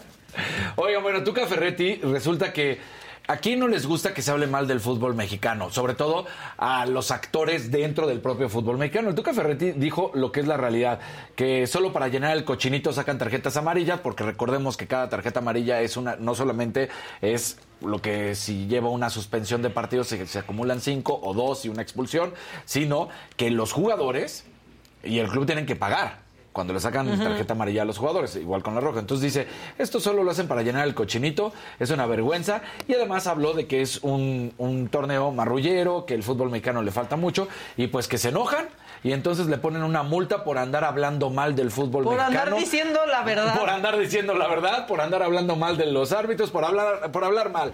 Pero no es una multa cualquiera, es una multa entre 3 mil y 6 mil lumas, lo que quiere decir entre 300 y 600 mil pesos. Por andar usando el micrófono y hacer uso de la palabra, de la libre expresión. Y decir la neta. Y decir la neta, ¿no? Entonces. Tuca, déjenlo. Pues, Dejen al Tuca. No nomás dejen al Tuca, está No, hablando luego con el la Tuca verdad. también se ha puesto bien misógino, ya me acordé. ¿Tuca? Sí, Pero tiene no sus lo da- multen por lo que hizo ahorita. Tiene sus detalles, sí. Pero no fue misógino, acuérdate que le dio la palabra a. a- o sea, e- ese tema, en, en esa entrevista, le dio la palabra a una, a una periodista. Ay, no, ya. Daniel. Si fuera misógino, ¿le daría la palabra a una mujer? Así está. No, no, no. Ser misógino es no Bueno. solo dejar que una mujer hable. No, es que yo pensé que te referías a ese tema cuando se hizo Ese- mucho ruido. se vio caballeroso que- ayer. ajá, Caballeroso. Que, que quiso un reportero meterse y le dijo. ahí sí, "Eh, es ahí ella". sí. Yo pensé que ese tema Y te luego cuando referías. se burló de los gays. Ese sí, no más. No, el. Tuca tiene. Es como- Tiene sus cosas. Sí, sí, tiene sus cosas. Es sí, old sí. school, Tuca. Sí. Old school. Totalmente. Victoria Segura, feliz cumpleaños, Maca. Saludos desde Mexicali. Nos manda un azulito. Gracias, Vicky. Bueno, esta temporada se juega hoy el último derby del mundo, como es conocido, el clásico de clásicos, el Real Madrid contra el Barcelona. Es un partido de las semifinales de la Copa del Rey, es la vuelta. El Barcelona ha enfrentado al Real Madrid ahorita en tres ocasiones y las tres lo ha ganado, hablando de Liga y luego Copa del Rey. Entonces, bueno, pues viene de, triple corona de clásicos, que es lo que podría buscarse. Para algunos jugadores será posiblemente el último clásico que puedan jugar, tanto del Barcelona como de- del Madrid. Por ejemplo, del lado del Barcelona está Sergio Busquets y Jordi Alba. Del lado del Madrid está Tony Cruz y Luka Modric. Podría ser que sea la última ocasión que se enfrenten. También, pues hay morbo por lo que ha estado sucediendo con el caso Negreira, esto de los árbitros, que sigue una investigación, que no, que se trata de culpar al, al Barcelona. Digo, se trata de culpar porque hasta el momento no se ha cul- no se ha demostrado la culpabilidad. Entonces, hasta ahorita es tratar de culpar al Barcelona de este caso de que pagaba a un árbitro, a un vicepresidente de la comisión de árbitros para recibir, pues más que nada, apoyo en cuanto a cómo dirigirse a los árbitros. Es lo que han dicho, ahí están los dos lados de la historia, vamos a ver en qué termina, pero ahorita se está viviendo eso y pues sí, sin duda alguna será un partido importante el que hoy se esté realizando y que todo el mundo seguramente podrá disfrutar. Y para salir con los deportes, bueno, pues resulta que, ¿se acuerdan ayer lo que platicábamos? De Kirill Todorov, de Ana, de Anita y de la Conade. Bueno, pues ya Otra vez. salió María, María José Alcalá, ya sabemos, del Comité Olímpico Mexicano, y lo dijo tal cual, ¿eh? Kirill Todorov no tiene de otra más que hacerse a un lado toda vez que el TAS, ya sabemos, la máxima autoridad deportiva en el mundo, desestimó su apelación de haber sido eh, desconocido por World Aquatics y ahora la Federación Mexicana de Natación debe convocar a elecciones. En este sentido, es como pues ella está recordando y dice como presidente del Comité Olímpico Mexicano que pues hay que hacer este paso, aunque no quiera Ana Guevara, aunque quiera mantener que esto es ilegal, lo que ha hecho World Aquatics, pues no, ya las máximas instancias deportivas lo están diciendo y ahí está Marijose Alcalá, Alcalá viendo por los deportistas, apoyando y lo dice, es una sentencia firme y contundente. La Federación Mexicana de Natación tiene que a través de la Comisión Estabilizadora convocar a elecciones corregir sus estatutos, reagrupar a las asociaciones y quienes quieran sumarse son bienvenidos. Quien estaba ya no puede continuar. Recordemos que viene París 2024 y el TAS está a favor de los atletas, así que es momento de unirse. Si no lo quiere hacer Ana Guevara, pues simplemente háganlo de los atletas y los deportistas. Marijose Alcalá los está apoyando, los está cuidando, va a ver por su futuro, porque viene ya París 2024, está a la vuelta de la esquina, entonces es importantísimo que los atletas sumen a favor de ellos, mientras que pues la directora de la CONADE no lo quiere hacer, sí lo está haciendo la presidenta del Comité Olímpico Mexicano. ¿no? Entonces, la- la- las dos, los dos lados de la balanza, mientras una ve verdaderamente por los atletas, la otra ve por su beneficio. Así que pues ahí está. Pues muy bien. Spy muy bien por Spy. María José. Alcalá. Muy bien por María Sí. José Alcalá, la verdad es que lo ha hecho espectacular. Pues alguien tiene que salir a defender. Alguien ¿no? tiene que salir a defender. Bueno, además y de ahora ti, vamos a pues- ver cuando vengan los Olímpicos. Ahí también se ve la chamba. Ahí también se ve la chamba. Híjole, es que, que lamentablemente, creo, ¿no? pues al final del día, el, el Comité Olímpico Mexicano tiene límites, ¿no? Tiene, no, no puede meterse en las federaciones. Porque al final del día, pues eso sí es de la CONADE. Entonces, si no llegara a ver los resultados esperados y después la CONADE le trata de culpar al Comité Olímpico Mexicano, no es así. O sea, el Comité Olímpico Mexicano tiene sus limitantes de las cuales no puede pasar y eso es lo muy lamentable porque podría apoyar mejor al deporte mexicano y no puede, ¿no? No puede pasarse de esas facultades que tiene. Pues bueno, no, pues gracias. Bueno. No, y luego Dale. ya va a contar Fausto lo de Andrés García. también. Sí, Sí. oiga, O pero sí, pero se fue en Gracias paz. por este día. Gracias por este día, Fausto. Gracias, Faust. Gracias. Se Gracias. fue en paz. Échenlo al Fausto.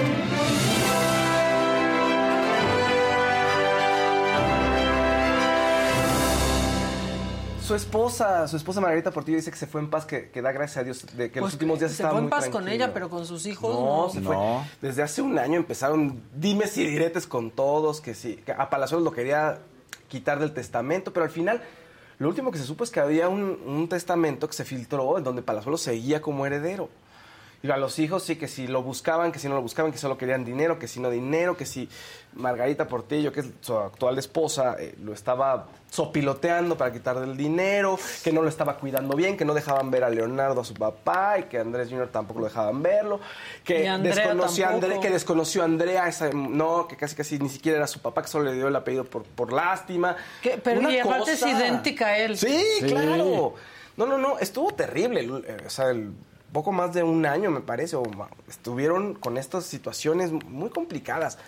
Él muere en Acapulco a los 81 años, muere el lunes de una complicación de el hígado, ¿no? Una cirrosis, Cirrosis. hepática. Y pues eso ya estaba anunciado, se veía ya muy mal desde hace mucho tiempo, ¿no? O sea, lo veíamos en los videos que subía a YouTube, ¿se acuerdan que de se volvió como medio youtuber? Y ahí se expo- expuso su caso y se veía muy mal. Y ahí empezaron también los problemas. Pero ¿sabes qué? Empiezan los problemas que ocurren en todas las familias.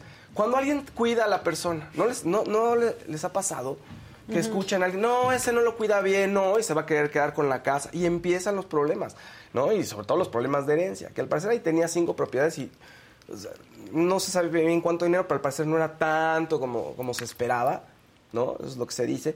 Pero en fin, bueno, entonces él eh, se casó varias veces. Se casó con Sandra Vale, donde tuvo a Leonardo y Andrés. Se casa luego con Fernanda Ampudia, que tienen a Andrea. Después se casa con Sonia Infante. Y luego con Margarita Portillo, que lo cuidó hasta el final. Pero en algún momento también se había separado de ella. Se decía que lo vivían en casas separados. O sea, ya él enfermo, ella iba y lo Y en cuidaba a otra algunos casa. videos salían, salía diciéndole cosas. La verdad, Sí, eso al sí, final estaba horrible. muy feo los videos. Que por qué ventiló. subían. Ah, porque ella Sí, ventiló porque que eso- había esa imagen nunca la vas a olvidar de, de- de él. ventiló que había un problema de drogas, o sea que no, so- no en, en un momento ingresa al hospital, de- en un momento del año pasado, y que no fue por el tema de la cirrosis, sino porque un tema de drogas, de adicciones. Entonces, que por qué lo ventiló. En fin, una cosa horrible, pero pues ya, ahora sí que ya está descansando en paz. El testamento, porque eso a mucha gente le encanta, eso. según lo último, insisto, que se había sabido, el del testamento que se filtró, eran 20% para Margarita, este, 20% para la hermana de Andrés, eh, 20% por ahí también, ahorita te digo cuál es el otro 20%, pero son O sea, puros 40 20%. bueno, 20%, un 40% que se iba a dividir entre Leonardo, Sandra y su otro hijo Andrés. A esta chica Andrea, no, no figura en el testamento. La última vez cuando entrevistamos a, bueno, no entrevistamos, cuando Adela entrevistó a Palazuelos. a Palazuelos allá en Cancún, ahí todavía... Ah, y el 20% para Palazuelos. Ahí todavía Roberto Sí. termina hablando de eso, ¿no? Que él no, por supuesto que no estaba ni Mira, ese es, eh, Palazuelos diciendo siempre me va a doler, este, nunca te voy a olvidar. Ah, sí, el otro 20% es para Palazuelos. Entonces, O fíjate. sea, no lo sacó. No lo sacó. Según este documento que se filtró, que incluso salió aquí en el canal de la saga, este, no lo sacó del testamento. Entonces son 20 para Palazuelos, eh, 20 para Margarita. Que ay, ya me, se me está faltando otro 20. pero Ya- ya estás haciendo un Jordi en Big Brother. Sí, yo ya, este, más 3. Ya vamos en el 200, vamos. Más 5 puntos. Ya vamos en Exactamente. 140, ¿qué pasó? Son cinco puntos. Son Sí, 5 cinco, puntos. cinco. Sí, yo ya. Cinco por pésimo. dos, diez. Exactamente. 5 por 2, 10. Pero bueno, ahí está. Son Roberto Palazuelos. No, más, no, ¿por qué no? Me falta el 20% más. A ver, vuélvelo a hacer si quieres. No, porque voy a quedar como ya voy a. Son 5 puntos, solamente me van a dar el 120%, 140%. No. Oye. Bueno, pero bueno, ojalá ya. se dividan así la herencia de Andrés, le va a tocar más a alguien. Interpretó a Chanok, que es una de las grandes películas que hizo, que, que además era. bueno, ¿no? Qué Impresionante. O sea, y también hizo Tuvo Nadie, una de las telenovelas también más famosas con Salvador Pineda y con Lucía Méndez, donde hacía de galán. En fin, estuvo mucho, pues, oh, hizo muchos proyectos en televisión. La verdad es que Es un cuate era que... un galanazo, pero eso es el, lo que vendía. güey. No, no son proyectos tan, ah, tan memorables en el sentido de que son obras ¿no? de arte. Sí, ¿no? Pero bueno, en la cultura popular pues es muy importante. Oye, pero es impresionante porque en, en sus tiempos tú lo veías y tenía un cuerpo espectacular, cuando en ese momento no había tanta situación y era más natural que los ¿Qué que hoy se meten no sé Ah. cuánto al gimnasio, ¿no? O sea, dices... Claro, no, bueno. O sea, no estaba la cultura del No estaba la cultura pero- del- Sí, yo creo que sí, ¿no? Justo con él. O sea, él empezó como con Él- estos él era un mameis. ajá, o sea. o sea, él Ya lo empezó- tengo. Ya lo tengo. ¿Ya? Ya. Pausa, Por Telo. favor, que no, música de Big. Brother. Se va a olvidar. Ahí va, Sí. ahí va. 20% para Margarita Portillo, 20% para la hermana de Andrés, 20% para Palazuelos, ahí van 60, 40% dividido entre tres, que son Sandra Vale, la mamá de Leonardo, entre el mismo Leonardo y Andrés, que es su hermano. Ok. Ahí está, ya quedó el 100. quedó. Ya quedó el 100. Se sacó la espinita, Ya Fausto. 100, Les ya juro que 100. Fausto es una persona que sí sabe sumar y restar y hacer cinco operaciones y todo. Son 100%, Fausto. Bueno, le doy 20 a, a la hermana de Andrés, 50 no, a Palazuelos. Fausto, no, ya te pasaste. Sí, ya, ya te pasaste. Ya van Fausto, ya 140. Oigan, hubo ayer... Toma, te pongo la calculadora. Hubo Saga Live ayer, exacto. Ya, por eso luego dicen que lo molestas. Sí, luego dicen que, que qué onda con Casarín. ¿Creen que yo. Casarín fue el bully que sacó a los otros dos? No, no es cierto. Los orilló, nada. Los orilló. Nada más les abrió la puerta y les pateó las pompas. Casarín. Gracias, Cierto, Casarín. Nos sentimos acogidos contigo, los nuevos. Sí. Saga Live hubo ayer, hubo un popurrí.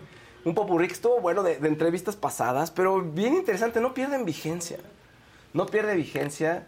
Ver a Tarina Fernández, estuvo el Güero Castro también, hablando sobre, sobre su hermana Verónica Castro y las decisiones que se toman. No, estuvo también el burro, justo, una plática muy interesante con Paul Stanley y Memo del Bosque. Ah, yo me acuerdo de esa saga. ¿eh? Fue aquí enfrente, en la otra casa, en la casa Oh, vieja. Pero mucha fuerteza. Y el burro hablando de su, de su relación con la hija de, de Salinas. Luego las enfermedades de Memo del Bosque, que era así de, ah, ¿qué pasa? Luego Paul Stanley, ahí Adela pues, le, le pregunta sobre Mario Besares. Se pone bueno. Talina Fernández también de pronto dice, mi hijo tuvo una enfermedad horrible que está... No, todo estuvo muy bueno, ¿eh? Todo- estos grandes momentos vale muchísimo que, que lo vean. Mucho, mucho. Carla Estrada también estuvo ahí en el programa y estuvo hablando pues, lo que le costó pues, ser la productora que es en medio de pues, el grupo de hombres ahí que son... Somos, sí somos gachos, de verdad. Somos gachos de pronto con las mujeres, feos. Sí, Feas pues con las mujeres que, que piensan que están No. abajo de ustedes, luego sí, la verdad. Sí, sí, sí. Muy feo, muy feo. Vamos a ver unos, unos destacaditos.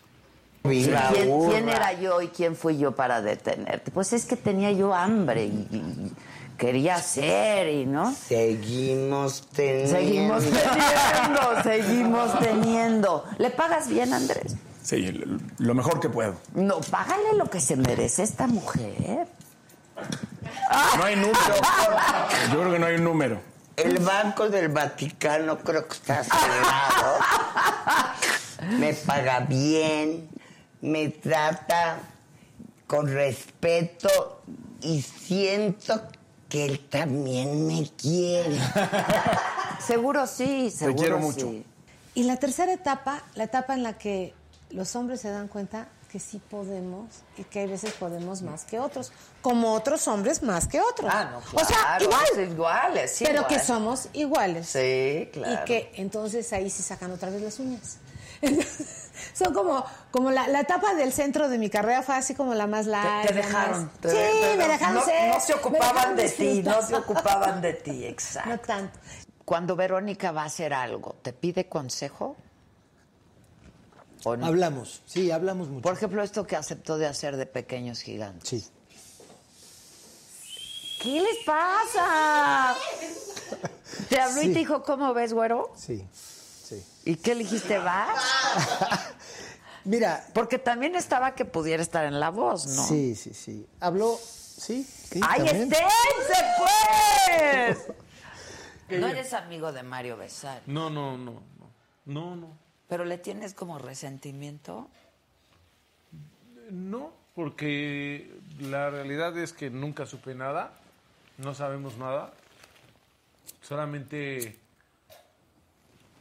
como que me dejó un, sa- un mal sabor de boca porque lo tenía en otro concepto y por, eh, en el velorio de mi jefe me dijo lo que necesites y me dio un teléfono falso. No. Y, y nunca supe y nunca supe ya de él. Oigan, ya estamos platicando aquí, ni estábamos viendo la verdad los sí. destacados de la saga porque ya lo vieron, está aquí Miguel Pizarro. Hola, hola, Que saludos. regresas al teatro. Regreso pero a todo, Maca. Regresas a todo, ¿verdad? Sí, sí, a, a- a mis orígenes, a, a- a la lucha de. ¿Te ves de esto. feliz? La verdad sí, vengo desbordante porque la verdad, y, y agradezco mucho el espacio, ¿eh? porque además los admiro mucho. Hacen muy bien su trabajo. Eh, pues nada, eh, fueron ocho años de estar eh, haciendo este proyecto y por fin llega el momento. Entonces, no puedo estar de otra manera más que efectivamente convulsionado, efervescente, volcánico, porque ha sido mucho trabajo el que hemos hecho para, para este evento y estamos muy contentos. Las puertas se nos están abriendo de todo, la verdad, en cuanto a un tema además tan importante y tan, y tan, tan necesario. Claro. ¿sí? Estamos El- hablando de Job. Job. Todos Así somos Job. Así es. ¿Por Y qué todos somos Job? Porque el- la línea narrativa que tiene la, la trama de Job nos concierne a todos. Es- son las preguntas íntimas que cuando nadie nos ve, cuando nadie nos escucha y estamos realmente con nosotros, son las que hacemos. A veces nos puede dar hasta vergüenza hacerlas con, con otras personas, pero es qué sentido tiene mi vida, Eh, de qué va esta película, qué es vivir, ¿Qué, qué, qué sentido tienen las cosas?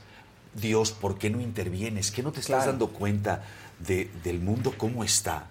¿Cuál va a ser el límite de todo esto? Y entonces es un hombre puesto al límite y que se atreve a darle la cara a Dios y de pronto decirle todo esto. Y Dios le responde. Y aquí el invitado principal de esta obra es Dios. Y les voy a decir una cosa. A veces se siente. A veces conseguimos y se siente una energía muy Ah, sí. especial. Eh, porque además estamos en un recinto que lo invita, que es la capilla gótica. Claro. Un recinto. Padrísimo ese lugar, ¿eh? Sí, la capilla. Espectacular. ¿Verdad que En sí? el- a mí me encanta. Es algo en muy el helénico. no todo encapsulado, muy oscuro la capilla. Es, es algo muy padre. eh, llena de arcos, de arte, Sí, hay cosas sí. de Murillo. eh, y de pronto tú imagínate este texto convulsionando esas paredes. ¿No? Entonces el, eh, el- eh, agarra, agarra una sintonía muy especial. Sentimos que el texto es bien importante contarlo hoy en día porque es para el hombre actual. No estamos contando a Job en una versión de toga y que salgo con mis ovejas. Bíblico y no, o sea que eso sí ver. es bueno decirlo porque de pronto decimos que vamos a ver, Dios mío, Eh. Sí, ya está bueno de estar sufriendo. Aquí lo que estamos encontrando son respuestas y es una obra de sanación, en verdad, para cualquiera, porque hablamos de la muerte, hablamos de todas esas preguntas que ya les comenté, y es nada menos y nada más que el texto de Job, que muchos literatos se inspiraron en él. El más descarado fue Goethe, con Fausto. Con Fausto, sí. Con tu tocayo. Sí, Tu tocallito. Es básicamente, sí, perder Sí. la fe y como... Así es, la seducción del diablo, que la negociación, ¿no? De que dame tu alma y te doy a cambio la riqueza. Entonces, eh, Job inspiró a muchísimos autores. Ahora es el momento de que sepamos cuál es la simiente de todos los que se inspiraron en él.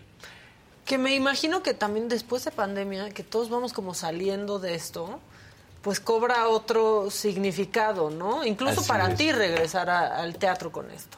La verdad sí, sí. Y para mí, eh, eh, tocando ese punto, efectivamente, tengo muchas cosas que contar. Eh, eh, a- algo que es la tarea de cualquier actor es darle peso a las palabras y un sentido. Una de las técnicas que a veces manejamos nosotros es cada palabra, cada imagen que de repente tienes que enarbolar en lo que dices, tiene que llevar eso, imágenes y, emociones ciertas y que conozcas. Entonces, la verdad, eh, con todo lo que nos ha pasado en la vida y todos nuestros devenires y tal, de alguna manera todos nos sentimos y somos paralelos a Job, porque todos tenemos nuestros problemas, todos tenemos nuestras cosas y, y eso es lo que nos une y por eso el título de que todos somos Job, porque todos estamos incluidos. Aquí no olvidamos a nadie en representarlo.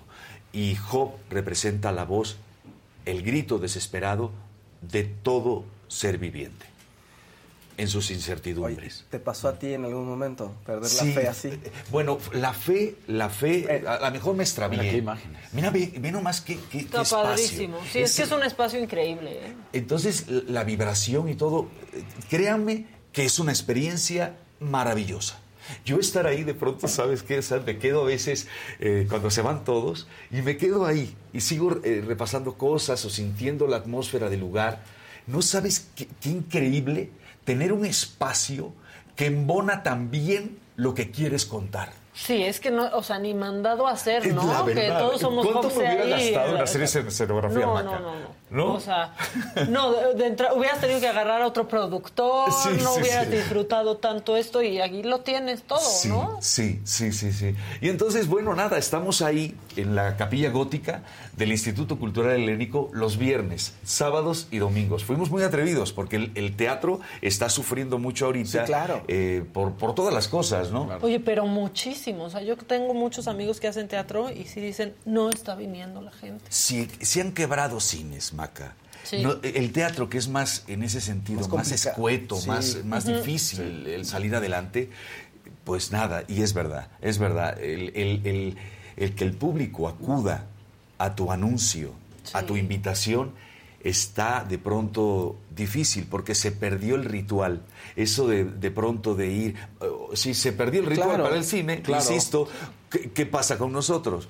Eh, aunque el- todo este conglomerado cultural que hay ahí, dentro del Instituto Cultural Helénico, pues tiene una efervescencia y te llama la atención de cómo hay teatreros, ¿eh? Sí. Y cómo le buscan y cómo aman el teatro. Justo ese se ha vuelto como un lugar en donde siempre hay algo que ver. O sea, porque está la gruta. ¿no? Exacto. Está pues el helénico. Así es. Y está la capilla. ¿no? La y capilla, aparte el tienes ahí un cafecito, ya el péndulo. o Así sea, ya es. es toda una cosa que hacer. Sí, ¿no? tiene una vibración muy bonita y entonces eh, los que fueron a una obra de pronto van a la otra y, y así. Vamos a estar nosotros desde el 14, digo, perdón, del 15 de abril, Sí. que es nuestro inicio, al 28 de mayo. Viernes, sábado y domingo, una función diaria. El viernes 8 y media, el sábado a las 7 y el domingo a las 6. Dicen aquí que much- dicen, mucha gente no va al teatro porque es caro, pero no, se hacen cuentas al cine y al... O sea, no, ¿eh? O sea, se hacen cuentas de lo que se gasta en el cine con una persona. O sea, Así los es. boletos, las palomitas. Al final no resulta Así- más caro que el cine, el teatro. Así ¿eh? es, contrata a Sean Connery para que vaya a tu casa. Bueno, Eh, ahorita no puede ir porque- exactamente. y le fantasma, pero... Y no- sí, y que no vaya Sean Connery, mejor ¿no? Mejor- no, no. mejor así Esperemos al dejamos. Halloween. Pero, pero sí hay actores que hacen que la gente vaya al teatro y tú eres uno de ellos, ¿no? Ay, o sea, Maca. no, sí, Sí. como que a Miguel Pizarro Sí, está esta, en teatro. esta chica con, con la No, que la pero admiro, sí. toda tu lucha, toda tu entrega, todo tu profesionalismo. muchísimo, además, Miguel. eh, qué- qué vibra tan bonita tienen en este programa, porque es algo que eso sí no te enteras de pronto, porque no puedes tener el rascahuele, ¿verdad? No, pero es cierto, sí hay figuras en- dentro del Que- teatro que, que que vas te a dan ver. ganas sí, de ir a ver.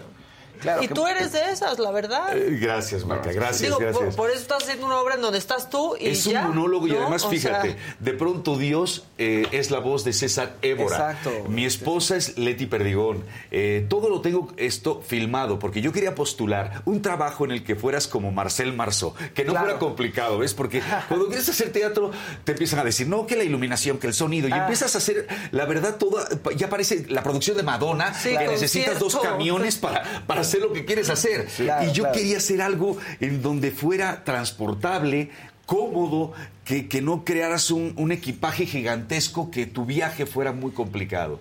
Y yo quiero ir a muchos pueblitos. Me tocó una experiencia de un monólogo que se llamó Mi Cristo Roto, y era increíble lo que vivimos ahí, porque de pronto fuimos a pueblitos que no tenían ni siquiera un recinto para que se presentara la obra. Y entonces nos dijeron, pues va a tener que ser en la iglesia. Y, y- y nos tocaron cosas muy interesantes y también teatros descomunales. Y de pronto el darte cuenta que puedes hablar para todos por igual y no importa la parafernalia que te sostenga más que el texto en sí y tu entrega, eso Claro. es la legitimidad de cualquier trabajo. Ahora, ¿tuviste en algún momento, Miguel, tú, eh, no sé, no ¿Tú quiero decir que hayas sufrido como Job, pero que te haya acercado a esto? hablando de ¿no? estos temas, Daniel, si tú eres de deportes... Porque ¿Qué- si te ¿Quién es Chicharo? ¿Quién te está Nada, mandando nada, estas, nada, estas nada, preguntas? aquí platicamos. Imagínate qué No, no, hueva sí, que no, te no, pregunte no, del amigo. América. No, échale. Te voy a decir mejor del Celta de Vigo. Eso. Eh, a ver, ay, pues. sí, es, viví mucho tiempo allá. Mi papá era gallego. Ah, mira, Eh, sí. yo, yo soy blaugrana, pero bueno, no importa. Ándale, no, Pues saben que yo soy de Tijuana. Mira, mira qué habilidad, mira qué habilidad para salirte del tema, ¿no? Para que veas, ¿eh? Me dan luego calificación. ¿eh? Eh, no, pero Daniel, sí, efectivamente. Eh, de pronto, las vicisitudes por las que uno pasa, eh, pues claro, te- te- tienes de dos. O, o- o- o te nutren o, o te contaminan. Y entonces una virtud de pronto que, que puede tener el rango de la creatividad y de lo artístico es que puedes revertir. Tú puedes hacer de una guerra el Guernica. Claro. Entonces, eh, esa es la manera. Y entonces eh, se vuelve algo muy interesante. Y además hay una cosa, tienes de dos también. Eh, a ver, Dios te dio ciertas cualidades, las pones en juego o no. Y a veces yo voy a entregar, sinceramente, el equipo totalmente oxidado y, y- y- en- oxidado me Usado, refiero pues. de usado, sí, sí, de usado, ¿no? Eh, eh, eh, y, y Dios, vamos, yo creo que cuando abra mi maleta de todo lo que me dio, va a decir, ay Dios mío, pero hasta te volviste pepenador.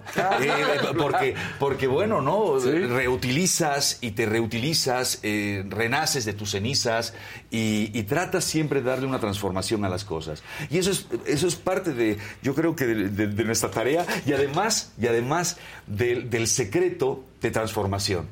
Eh, yo siempre seguiré arriesgándome no puedo cambiar mi manera de ser. Eh, y, y yo nací, fíjate que primero en la pintura.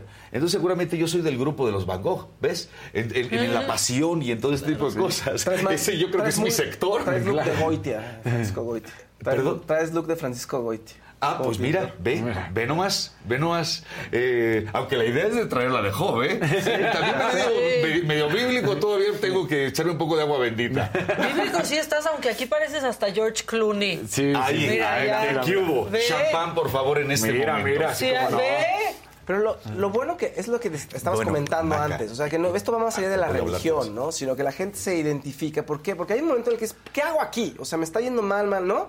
Y Sí. es una serie de tropezones. Y dices, ¿cómo, cómo voy a encarar lo que viene? ¿Para Sí. qué encaro lo que viene? ¿Quién está arriba? Y si no hay nadie, pues, ¿qué pasa? O sea, ¿cómo sigo adelante? Así es. El texto tiene, tiene de pronto una parte en donde dice, y en este océano, en donde todos hemos preguntado lo mismo, de maneras diferentes, tratamos de asirnos a algo para no ahogarnos, perdidos y a la deriva. Muchas veces nos sucede en la vida que ahí vamos, cumpliendo con todos nuestros cometidos, pero luego en nuestro interior algo nos dice, ¿estamos en el camino correcto? ¿Estamos realmente aprovechando bien nuestra vida? ¿Estamos aprendiendo las cosas? ¿Estamos bien? Entonces esto se convierte en un espejo para todos nosotros, pero no de la vanidad. Vale. En un espejo en donde nos confronta y cuidado. Poca gente ha visto eh, la, la obra, pero le pedí a unos amigos que me vinieran a ver y les dije, a ver, por favor, denme su opinión. Uno de ellos había pasado por unas quimioterapias y tal, y me dijo, yo lo veía llorando, y, y- y le digo, ¿qué te pareció, Roberto? Y, y me dice, ay, Miguel, tu obra sana. Fue su perspectiva. Ah, qué bonito.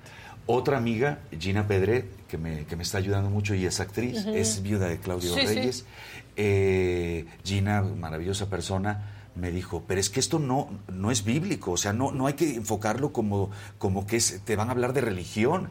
Esto es un alegato tipo Shakespeare en Hamlet o el Rey Lear, en el que enarbolas eh, la existencia humana y como la misión del teatro, que es reflejarnos a nosotros mismos, identificarnos, no sentirnos tan solos y, ver en, en las respuestas, a lo mejor las respuestas que nosotros no encontramos en nosotros mismos. Una ayuda, identificarnos. A veces, ¿cómo nosotros necesitamos pertenecer a un grupo, pertenecer a algo para no sentirnos tan perdidos? No podemos andar solos en el mundo. ¿Y cómo nos da un sustento el sentir eso? Algo filosófico, un grupo, un, un- un- un estado de respuestas. Estamos a veces muy solos. Nacemos solos, morimos solos desorientados. y muy desorientados. Entonces no viene nada mal el de pronto eh, el hacer una introspección de este estilo. No es para azotarnos, no es para azotarnos, no- aquí es- no es una obra para flagelarse, pero sí para encontrar un sentido. No, pero es padrísimo cuando vas a una obra de teatro o con una película, cuando lees algo y te dejas afectar Sí, por eso, ¿no? sí. O sea, te, te deja algo, te deja pensando, te abre los ojos, Sí. te malviaja o al contrario, pero que sí te deja, te afecta en algún momento. Eso, exacto, eso es el crecer. Eso es el que no te acartones porque a veces creemos que, bueno, pues ya yo ya sé esto y ya no estoy dispuesto a aprender más cosas. No, no, tenemos que ser siempre dúctiles porque hasta el último momento de nuestra vida podemos aprender algo. Es, es muy consabido que las obras de teatro, tantas representaciones, ya vas a la re- representación número 2545 Sí. y de repente dices, oye, encontré esto que es nuevo, ¿no? Claro, claro. Esta permutación, esta variación que me funcionó mejor. Y así es, el aprender y el, el- y el decir, no voy a permitir claudicar el aprender. Nuestros abuelos nos decían hace mucho tiempo, eh, y esto puede ser de por allá, claro, que decían, el saber no ocupa lugar.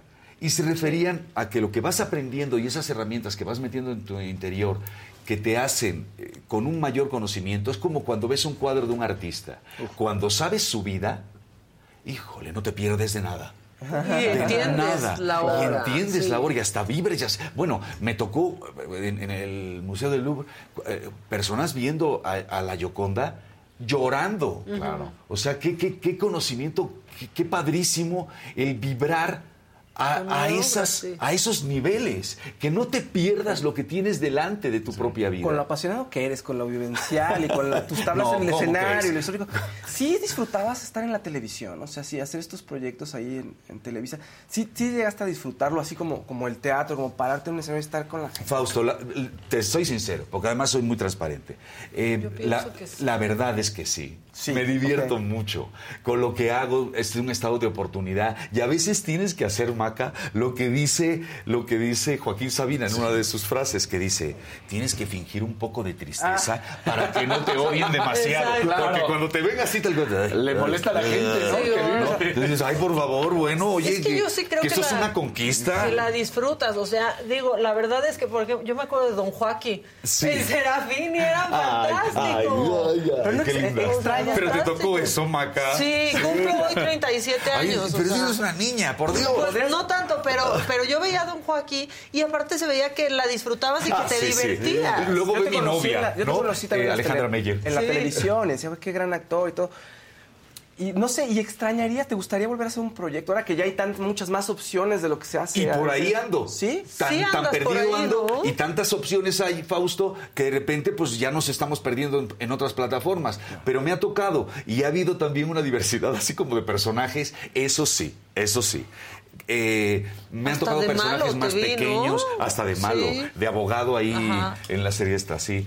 Em, sí, y, y- y la dicotomía de pronto de, de- de- de que ahorita la pasarela es tan amplia, hay tantas cosas que a veces me han llamado para papeles que digo, pero ¿en qué momento pensaron que este papel era para mí? Y entonces dices, eso es lo mejor. Y entonces hice una cosa tipo Colombo, así ya sabes, el investigador es hace Ajá. muchos años, y me divertí muchísimo porque, porque a veces los personajes te los otorgaban ellos pensando como eras tú. Pero, Sí. pero he tenido mucha suerte. ¿eh? En la diversidad de personajes, yo soy de las personas que no me puedo quejar. Me ha tocado de todo. Me ha tocado. Quise hacer un mayordomo, ¿no? Porque se me hacían tan flemáticos, Claro. así, tan misteriosos y que tienen las llaves de la casa. todos, porque eres un superactor aparte, Gracias, ¿no? Porque Maca. también no lo puede hacer cualquiera. No, me fue súper bien con ese mayordomo. Se llamó Braulio en Al Diablo con los Guapos. Sí. Y por supuesto, Fausto, que quiero regresar a la televisión. Entonces, pero, pero bueno. me refiero a un proyecto, has tenido participaciones, pero un proyecto sí grande, así como tú en, en siete, ocho episodios, o incluso hasta en una novela, este, así. Ah, como nos tocó en su momento, porque bueno, de las, de las cosas, eh, Maca No estaba haciendo de mención novelas. de Serafín, Sí. yo estuve siete años en Plaza Sésamo, Sí, claro. Eh, nos tocó, por ejemplo, Teresa con Salma Hayek, eh, yo era el, el- el millonario. Le voy a decir, oye, yo te regalé un coche en la novela. para Sí, ver que qué- ahora tú- de ¿Qué- mí, qué- ¿no? qué pasó? ¿Qué- algo, qué hubo, no? El beso más largo que di en una novela, y fue por un equivoco, se lo di a Salma Hayek. ¿En serio? Sí. Ponlo en Eh, el currículum. Y fue el Miguel. único beso que permitieron salir al aire, porque ya saben que, bueno, en ese entonces andaba Claro. con Víctor Hugo. Y, Ah, claro, Víctor Hugo Farri. O Farri, eh, uno de nuestros jefazos. Eh, y, y bueno, eh, la diversidad ha sido genial. Eh, también, por ejemplo, el primer personaje que me dieron, yo me acuerdo que Carlos Bracho, que era quien hacía de mi papá, y, y, pues yo de su hijo, pues me dijo, Miguel, si te toca tres personajes en tu existencia como actor, como el que estás haciendo, puedes decir que corriste con suerte. Y de pronto me toca al siguiente personaje, Raúl Solórzano, que, era un, eh, que era, eh, le sucedían unas cosas tremendas por la tremenda de, de Teresa y se llega a suicidar por ella en el mar. Y esa escena jamás se había visto en la pantalla. Entonces me tocaron unos privilegios eh, gigantescos en Y ese para la época Y también, para ¿no? la época. Entonces me tocó luego un travesti, en donde ahí me llamó el señor Ernesto Alonso. Esa novela se llamó Desencuentro.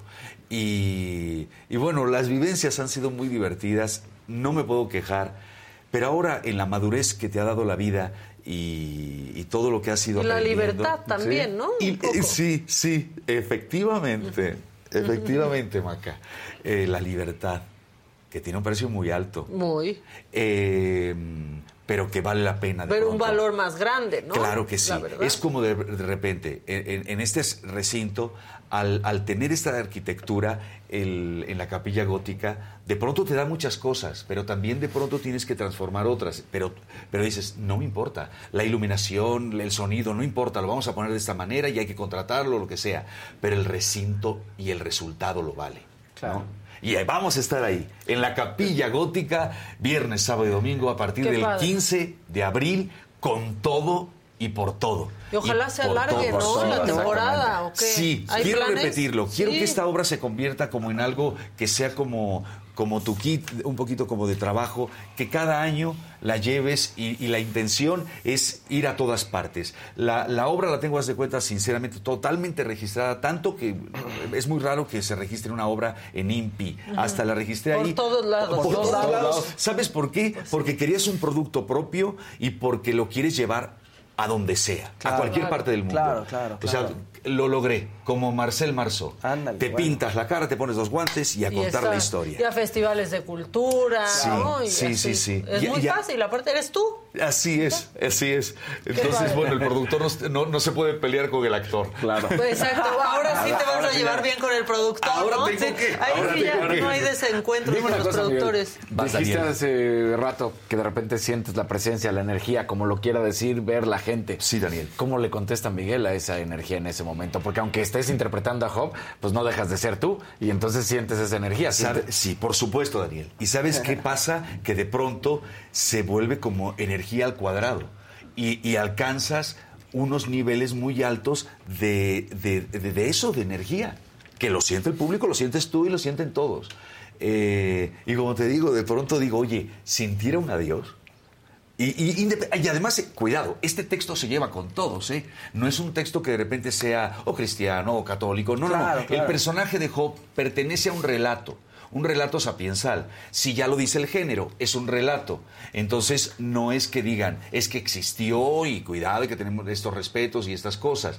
Eh, eh, para los judíos, Job es muy importante. Para los católicos, la historia de Job es muy importante. Pero por el legado de la anécdota, de la metáfora que tiene para cualquier individuo. Claro. Entonces, aquí, independientemente de tu religión, independientemente de tu credo, y, e incluso si no lo tienes, esto es el discurso que tienes en tu interior. Qué padre. Erika García, te mando un mensajito. Se extrañaba a Miguel Pizarro. Qué bueno que está de regreso. Y un beso cumpleañero a Maca. Ay, muchas gracias, muchas gracias. Pues ya está. Entonces, en la capilla, a partir del capilla- 15 de Ah, exacto, abril, de este mes. tres 15 de funciones abril. muy valientes. Sí, tres días. valientes, tres Sí, días. ¿eh? Que Dios nos agarre ahora sí confesados. Es a propósito de eso. Oye, pues muchas gracias por venir a Mira, visitarnos. quiero hacer un abrazo Nos así, encanta. así, porque qué, qué, Ah, qué eres lo bonito, máximo, qué Miguel, qué bonito, qué equipazo, los admiro, qué bien lo hacen y qué gustazo estar aquí con ustedes. Al Muchas contrario, gracias. el gusto ¿Eh? es nuestro. Nosotros. Tú eres Ay, qué un linda grande. vibra tienes, ¿eh? Tú Qué- también, Ay, eres lo máximo. Gracias. Hay, que- hay que ser amigos De lo para que te siempre. perdiste, Adela, ¿eh? Exacto, exacto. Le, le vamos a Gracias. video. Muchas gracias, Miguel. Gracias, Abrazar porque me da mucho gusto tenerte aquí, de verdad, ¿eh? Mucha, Gracias. mucha, pues mucha mierda, como Gracias. se dice Bueno, en el teatro. Que viva el Celta, tío. En lo que nos despedimos, hoy el burro a las siete de la noche. Dios te bendiga, ¿eh? Eres un tipazo. La amistad, que él sabe que lo queremos, pero fue una gran. Hay mosquitos un aquí. acierto, un acierto eh, llevar No. a Rafa Puente a la a Pumas. A ver, ahí están los resultados. Entonces, ¿cuál A es mí el no me gusta que problema abuchen. en el- la Federación Mexicana de Fútbol, en la selección? ¿Qué, qué- qué se tiene que hacer? Ustedes tengan los pantalones de decirme si no, no está manejado, está como que invadió a la selección, Alejandro de la Gorda está metido ahí hasta, de- hasta el fondo. A ver, Gaby, si a ti te nombran, por ejemplo, presidenta de la Federación Mexicana de Fútbol, ¿qué es lo que harías? ¿Qué cambios harías? ¿Qué le falta al fútbol mexicano? A ver, tenemos Oye, aquí hay la una saga foto Food. que encontré tuya de Ah, cuando hacíamos el programa de, de, de la América TV con No Coco. manches, pero estás con Faitelson, ¿no? Ahí. No, ¿No es Faitelson? ¿El de la gorra? Ah, Coco Levi. sí. Mira. Sí, sí, sí. ¿Pero a poco qué hacía Coco? Era nuestro productor, ¿Era ¿verdad? el productor Coco? No, Coco ¿Sí, en Levi serio? me cae de Sí, poca sí, madre. No, no, no, bueno, yo a su mamá la adoro, este, llevo una gran relación con Talina. ¿Qué? Con Ah, Talina. pues. Qué bonito. Qué bonita. Mira la Gaby y le dice, ájale, hola. Órale, espérate. Hace mil años.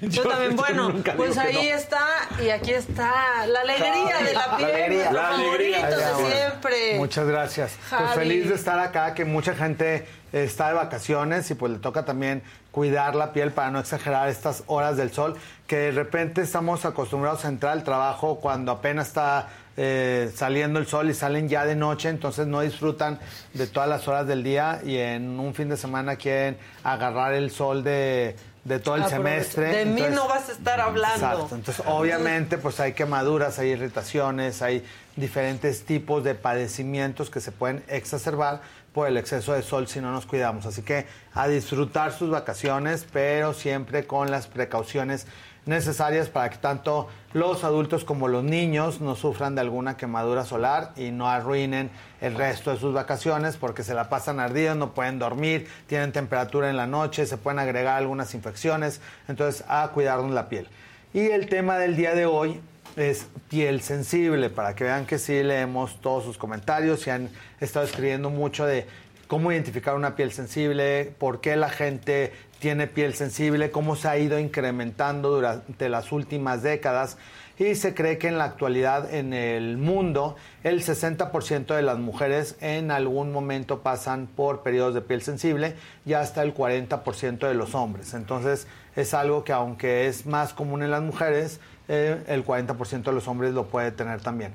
Ahora, ¿por qué es más común en las mujeres? Porque las mujeres están más expuestas a sustancias químicas en el rostro, porque cada vez es más temprano también el periodo de maquillaje. Antes como que la gente se empezaba a maquillar cuando se graduaba eh, de universidad, Ajá. como que ya para ir a trabajar ya tenían que ir en, en ejecutivas, maquilladas y todo. Y ahora las niñas se maquillan para ir a secundaria. Y hay algunas o que es de abajo, primaria. en porras, Sí, en las porras. sí, Yo ya sí. vi niñas maquilladas, Sí. pero hasta con pestaña postiza, por Ah, cierto, muy mal. Sí, mal, eso Sí, no está. muy mal. Claro, porque esos justos son los alergenos que se van acumulando en la piel y que las mamás de repente dicen, es que mi niña es alérgica a todo, o también ciertas pacientes que llegan al consultorio por primera vez y su motivo de consulta es que son alérgicas a muchas sustancias. Y no es que sean alérgicas a las sustancias, es que tienen una hipersensibilidad de la piel que reacciona ante tantos químicos y sustancias que hay en el medio ambiente y que si de por sí ya la contaminación es suficientemente agresiva para la piel, todavía sí le van agregando cosas. Hay gente que en realidad es, eh, deja tú los filtros de Instagram, esto Sí. ya X, porque esto no le hace daño a nadie. Pero bueno, más que la gente que se lo cree ya tiene ahí sus Qué dismorfofobias bárbaro. Oye, viéndose. qué bárbaros. Ayer estaba viendo una que, que decía, ¿qué no sabe que la conocemos? Exacto, o sea, sí, es sí, otra sí. cara. Se ponen Otra otra, cara. cara. como en inteligencia artificial. Sí, eso. como en inteligencia O sea, artificial. Pero eso dices, bueno, eso cuando menos no daña la piel puede dañar tu inteligencia emocional porque hay gente que realmente ya no quiere salir de su casa si no se ve como el filtro. Claro. Sí. Ahora lo que está pasando Y es para pues, verse buena lo más parecido al filtro, pues es utilizar un exceso de maquillaje, que el maquillaje está diseñado para embellecer tus propias facciones. El problema de las patologías de dismorfofobia, de lo que está pasando en la actualidad, es que el maquillaje ya lo están usando como para embalsamar, no, no solamente para embellecer, para poder cubrir demasiado, Sí, poner como un lienzo y sobre el lienzo volver a, a maquillar. Entonces realmente es otro tipo de piel, es otro tipo de apertura de ojo, es otro tipo de ceja, que la gente al lavarse la cara pues ya es otra persona diferente a la que logró eh, ser con el maquillaje. Y ahora todos estos maquillajes, porque para lograr todas esas transformaciones, pues son muchas sustancias las que se aplican. Desde los jabones para estar limpia la, la piel, luego los tónicos, las cremas hidratantes, el maquillaje, las bases para cerrar los poros, las diferentes tonalidades, que si el blush, el contour, las líneas mandibulares, gente que utiliza peluca todos los días para tener diferentes uy, tipos de eso te opciones. va hasta recorriendo el pelo, ¿no? Claro, porque Ah, sí. utilizan pegamentos y tienen que utilizar eh, peinados especiales para que estén como jalados y hace una alopecia por tracción que literal hay pacientes que ya tienen la línea de implantación del pelo como si fuera una diadema y toda la parte superior ya la frente llega a la mitad No porque manches. todo el pelo de la parte frontal se va perdiendo por tanto jalón y tantos postizos y pegamentos que se van aplicando en el transcurso de la vida. Entonces, pues sí hay que irnos cuidando. Ahora, en el caso de que no eh, recurrimos a todas estas exageraciones, una piel sensible se puede reconocer porque de la nada, al empezarte a poner crema, te empieza a arder la piel y en lugar de que se eh, quite esa sensación de ardor con la crema que te estás aplicando, puede ser que inclusive te arda mucho más. Y esto es porque la piel está diseñada con una barrera cutánea que al tener diferentes alteraciones por estrés, por los maquillajes, por alimentos, por eh, hormonas, por genética, se va, esta barrera se va lastimando. Y al haber microheridas que no se observan, pero que existen, la crema penetra a capas donde no debería de penetrar y empieza a lastimar la piel, se empieza a poner roja, empieza a reaccionar y pueden salir algunos como granitos, que no son granos de acné, sino que es un rash en el que se ve como como, como salpullido, le llaman Sí, los como pacientes. chiquitos. Sí. Ajá, como mucho mini, mini, mini granito. Y todos estos granos, como lo estamos viendo en la pantalla, son justo reacciones de piel sensible que pueden ser tanto por el sol, condiciones hormonales y les decía algunos alimentos. Ahora, si sé que como alguna especie en especial o tomo vino tinto o colocan pimienta en los alimentos y me voy a poner así súper rojo y la piel empieza a dar estas tonalidades, pues tratar de evitar los alimentos que nos empiezan a hacer daño. No todo lo que empieza a poner rojo la piel es rosácea, que esa es otra patología de la piel que también muchas veces nos han preguntado. Y la rosácea es un trastorno de la glándula sebácea en la que se produce una grasita diferente a lo normal que en lugar de protegerte te engrasa y te quema. Entonces muchas veces también la gente acude porque tiene como caspita en la ceja o a los lados de la nariz y dicen es que está muy seco y se ponen más crema y eso les irrita más. Y eso no es resequedad, eso es exceso de grasa. Porque la dermatitis seborreica, que es otra variante también de piel sensible, al estar estresados secretamos una grasa más densa de lo normal, esa grasita se queda pegada en la piel y es como si hubiera manteca en un sartén que se seca y salen escamitas. Ufá, Entonces sí. esas escamitas parece como caspa, se empiezan a caer en la ceja y a los lados de la nariz. Entonces, en lugar de aplicar eh, regula- eh, cremas, hay que aplicar reguladores del sebo para que nos ayuden a que esa grasa se vaya equilibrando y se vaya normalizando y deje arder la piel. Y luego parece resequedad. Y luego resequedad. claro. Ujú. Ahora, los jabones para pieles sensibles deben de ser jabones especiales porque también si son demasiado secantes como los que utilizamos para acné o para piel grasa, te quitan tanto tu grasita superficial que va a hacer que cuando te coloques el maquillaje o cualquier otro producto te arda más la piel. Entonces, opciones para piel sensible. Está este de esta marca que se llama Patica, que este es un producto vegano, es una espuma natural para limpieza de la piel sensible. Que estos, por ejemplo, si tienes la piel muy grasa, no te convienen porque este te deja como una sensación de una capita de humectación que los pacientes que tienen la piel grasa no quieren tener ese tipo de residuo de hidratación. En cambio, a las pieles sensibles o pieles muy secas, este tipo de producto les va muy bien. Esta es otra espuma que se llama Pure Clean, que este es un gel que está diseñado para pieles mexicanas, que con, con colocar poquito, de hecho acabo de hacer un video en, en YouTube Javier Derma de las cantidades de que deben de utilizar, porque hay gente también que dice, me puse filtro solar y me quemé. Pues sí, pero si utilizan un chicharito para medio cuerpo, Claro. pues claro que se quemaron. Es que cuesta mucho, pues eh, ni modo. Ah, exacto. Entonces, de hecho, para el cara y cuello se considera que es el equivalente a dos líneas de los dedos, eh, que son segundo y tercero. Entonces tienen que poner todo, toda la raya, y esa cantidad va para cara y cuello. Y se van a dar cuenta que es una porción bastante generosa, porque se ponen así. Hay gente que dice, ¿cuándo te ponen? No, pues un chicharito y ya no lo vuelven a retocar en todo el No, día. pues Entonces, si sudaron y todo, pues claro, achicharrados. Aprovechando que dices de eso, para la gente también, dices el de crema que es así, pero cuando son los de spray, o sea, te haces una alberquita aquí o en la Exacto, mano, ¿no? como ¿O un conito, para Ajá. que realmente sea una porción suficiente. O antes hablaba de las corcholatas como de refresco, tendría que Ahora ser también se el habla, pero de equivalente. otras, de otras corcholatas. Bueno, el equivalente a lo que cabe en una corcholata es lo que nos deberíamos estar aplicando en toda la cara. Ahora, de humectantes existe este que se llama Phytocorrective, que este también tiene sustancias naturales, vitamina E y derivados de minerales que ayudan a corregir a la piel sensible y la empiezan a hacer que esa barrera cutánea se empiece a sanar y empecemos a recuperarla. Entonces, este lo pueden utilizar tanto día como de noche. Y esta es otra marca que está dedicada también a pieles sensibles, es una marca gringa. Este es, por ejemplo, un filtro solar que también las pieles sensibles dicen, me pongo el filtro solar y me arde o los ojos luego luego se me empiezan a poner rojos, empiezo a parpadear. Esta es una de las alternativas esa la que pueden utilizar. Y de marcas eh, comerciales que pueden conseguir en cualquier farmacia. La Roche-Posay tiene una línea que se llama Toleriane. Este es un este como ultra humectante, pero también tienen cremas, tienen jabones, tienen, o sea, la línea de Toleriane para pieles sensibles está buena, hace la Roche-Posay, este lo consiguen en cualquier farmacia. Y estos otros que son más difíciles de conseguir, en mis redes Javier Derma, ahorita les voy a poner un post de dónde pueden conseguir este tipo de productos y pues cada quien tiene que empezar a enseñarse a cuidar su piel, dependiendo si la tienes irritada, seca, grasa, mixta, pues son productos especiales y no de repente utilizar el mismo jabón de toda la familia, porque ahora sí que por no cuidarte adecuadamente, pues vas a andar con más ardor toda la semana. Y si utilizamos un jabón y un eh, tonificante especial nos va a ayudar a que se vaya humectando la piel y que la barrera cutánea no vaya deshidratándose de manera exagerada porque la piel cuando está sana evita la pérdida transepidérmica de agua. Eso es-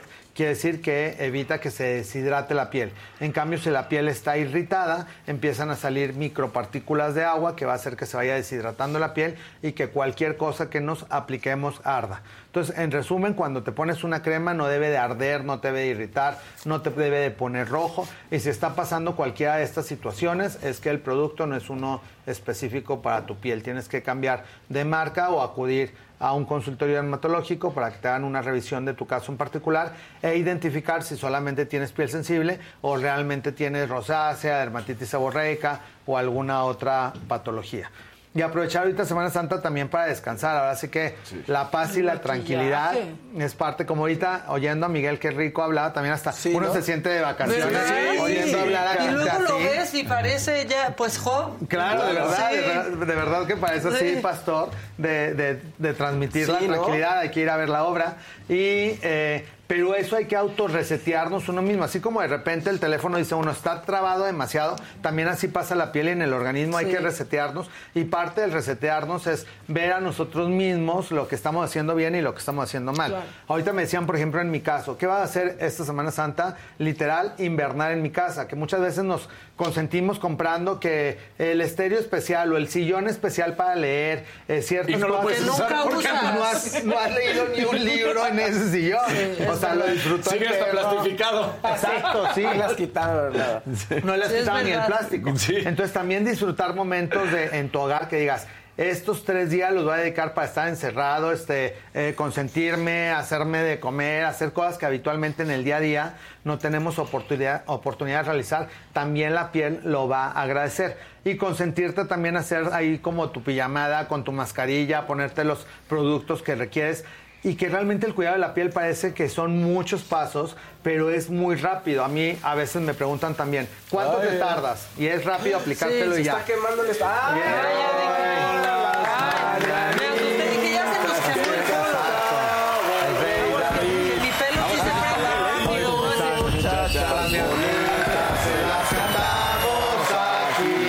Despierta, Maca, despierta, mira que ya amaneció. Ya los pajarillos cantan, la luna ya se metió. Muchas gracias. Y aquí con Javi que hace que no me vea de los 37 que cumplo, Exacto. eso está mejor aún. No, de, de qué hecho te ves súper, súper padre tu piel, ¿eh? Muchas felicidades. Acabo de ir, acabo de ir a un mantenimiento ¿Quién te cuidará? ¿Quién muy intensivo con. Javier. Oigan, muchas gracias por mi pastelito, por mi regalito que ahorita abro. Antes de que te vayas, alguien pidió auxilio, que no te hizo caso, pero dice Josefina Estrada, hola Javi, buenos días. Crema o gel, por favor, que nos recomiendes para quemaduras solares. O sea, ya. ya, ya. Hay toda la línea, la Roche-Posay ABN, justo para estos casos y que lo pueden usar también de, de después de la playa o para que no tardan tanto. Hay cremas especiales que se llaman After Sun. Entonces ve a la farmacia y busca una crema que diga After Sun y eso te puede ayudar. Y así de plano está súper roja y ya te arde la piel, hay que ocupar un antiinflamatorio con hidrocortisona. Uno muy famoso es hidrocortisona en crema, que bueno, aplicado nada más para emergencias en la mañana y en la noche, unos cinco días, no va a tener efectos secundarios. Lo que no puede ser es utilizarlo por manera frecuente, pero por cinco días no pasa nada y te va a salvar las vacaciones. Y Sí, Patricia sí, Velázquez con un verdecito dice, Javi, por favor, ¿nos puedes recomendar un protector solar para mis adolescentes? Tienen acné. Si tienen acné, hay uno que se llama Cleanans. Eh, filtro solar de Avene eh, y ese está buenazo, no tiene grasa, les protege la piel y tiene una micropartícula con ácido salicílico que le va a ayudar inclusive a los puntos negros. Cleanance de Avene en cualquier farmacia. Ay, muy bien, porque luego sí pensamos, es que no, porque tengo granitos, entonces ¿para qué me pongo? Claro. Y luego confiamos demasiado en el protector solar del maquillaje, en el caso de las mujeres, Ah, o sí, de la. CC Cream, y yo pienso que...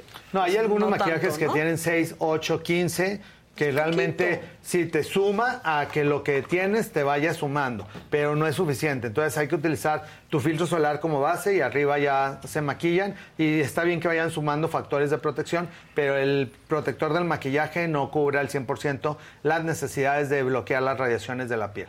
Súper, pues gracias por venir a Y visitarnos muchas hoy. felicidades, Ay, muchas que, gracias, sí, muchas Javi, bendiciones. Te quiero, te quiero, Igualmente, y a cuidarse mucho. Ya saben, todos sus productos van a la canasta, me lo dijo Adela, que a finales de este mes vamos a tener el giveaway, que ya me han estado preguntando, ¿cuándo el giveaway? Yo creo que en 15 días lanzamos la convocatoria para que estén al pendiente, darle like, compartir, y aquí nos estamos viendo. El giveaway, o sea, se lo damos a un güey. Giveaway. Y, y no se te olvide, tienen que seguirte a ti, Javi, tienen que seguir a la saga, ser miembros de la saga. sí. Exacto, entonces estén pendientes de las eh, de la convocatoria y ya saben, todas mis redes, YouTube, TikTok, Instagram, Javier Derma, ahí seguimos en contacto. Pues muchas gracias. Nosotros nos vemos mañana, que ya va a ser Jueves Santo.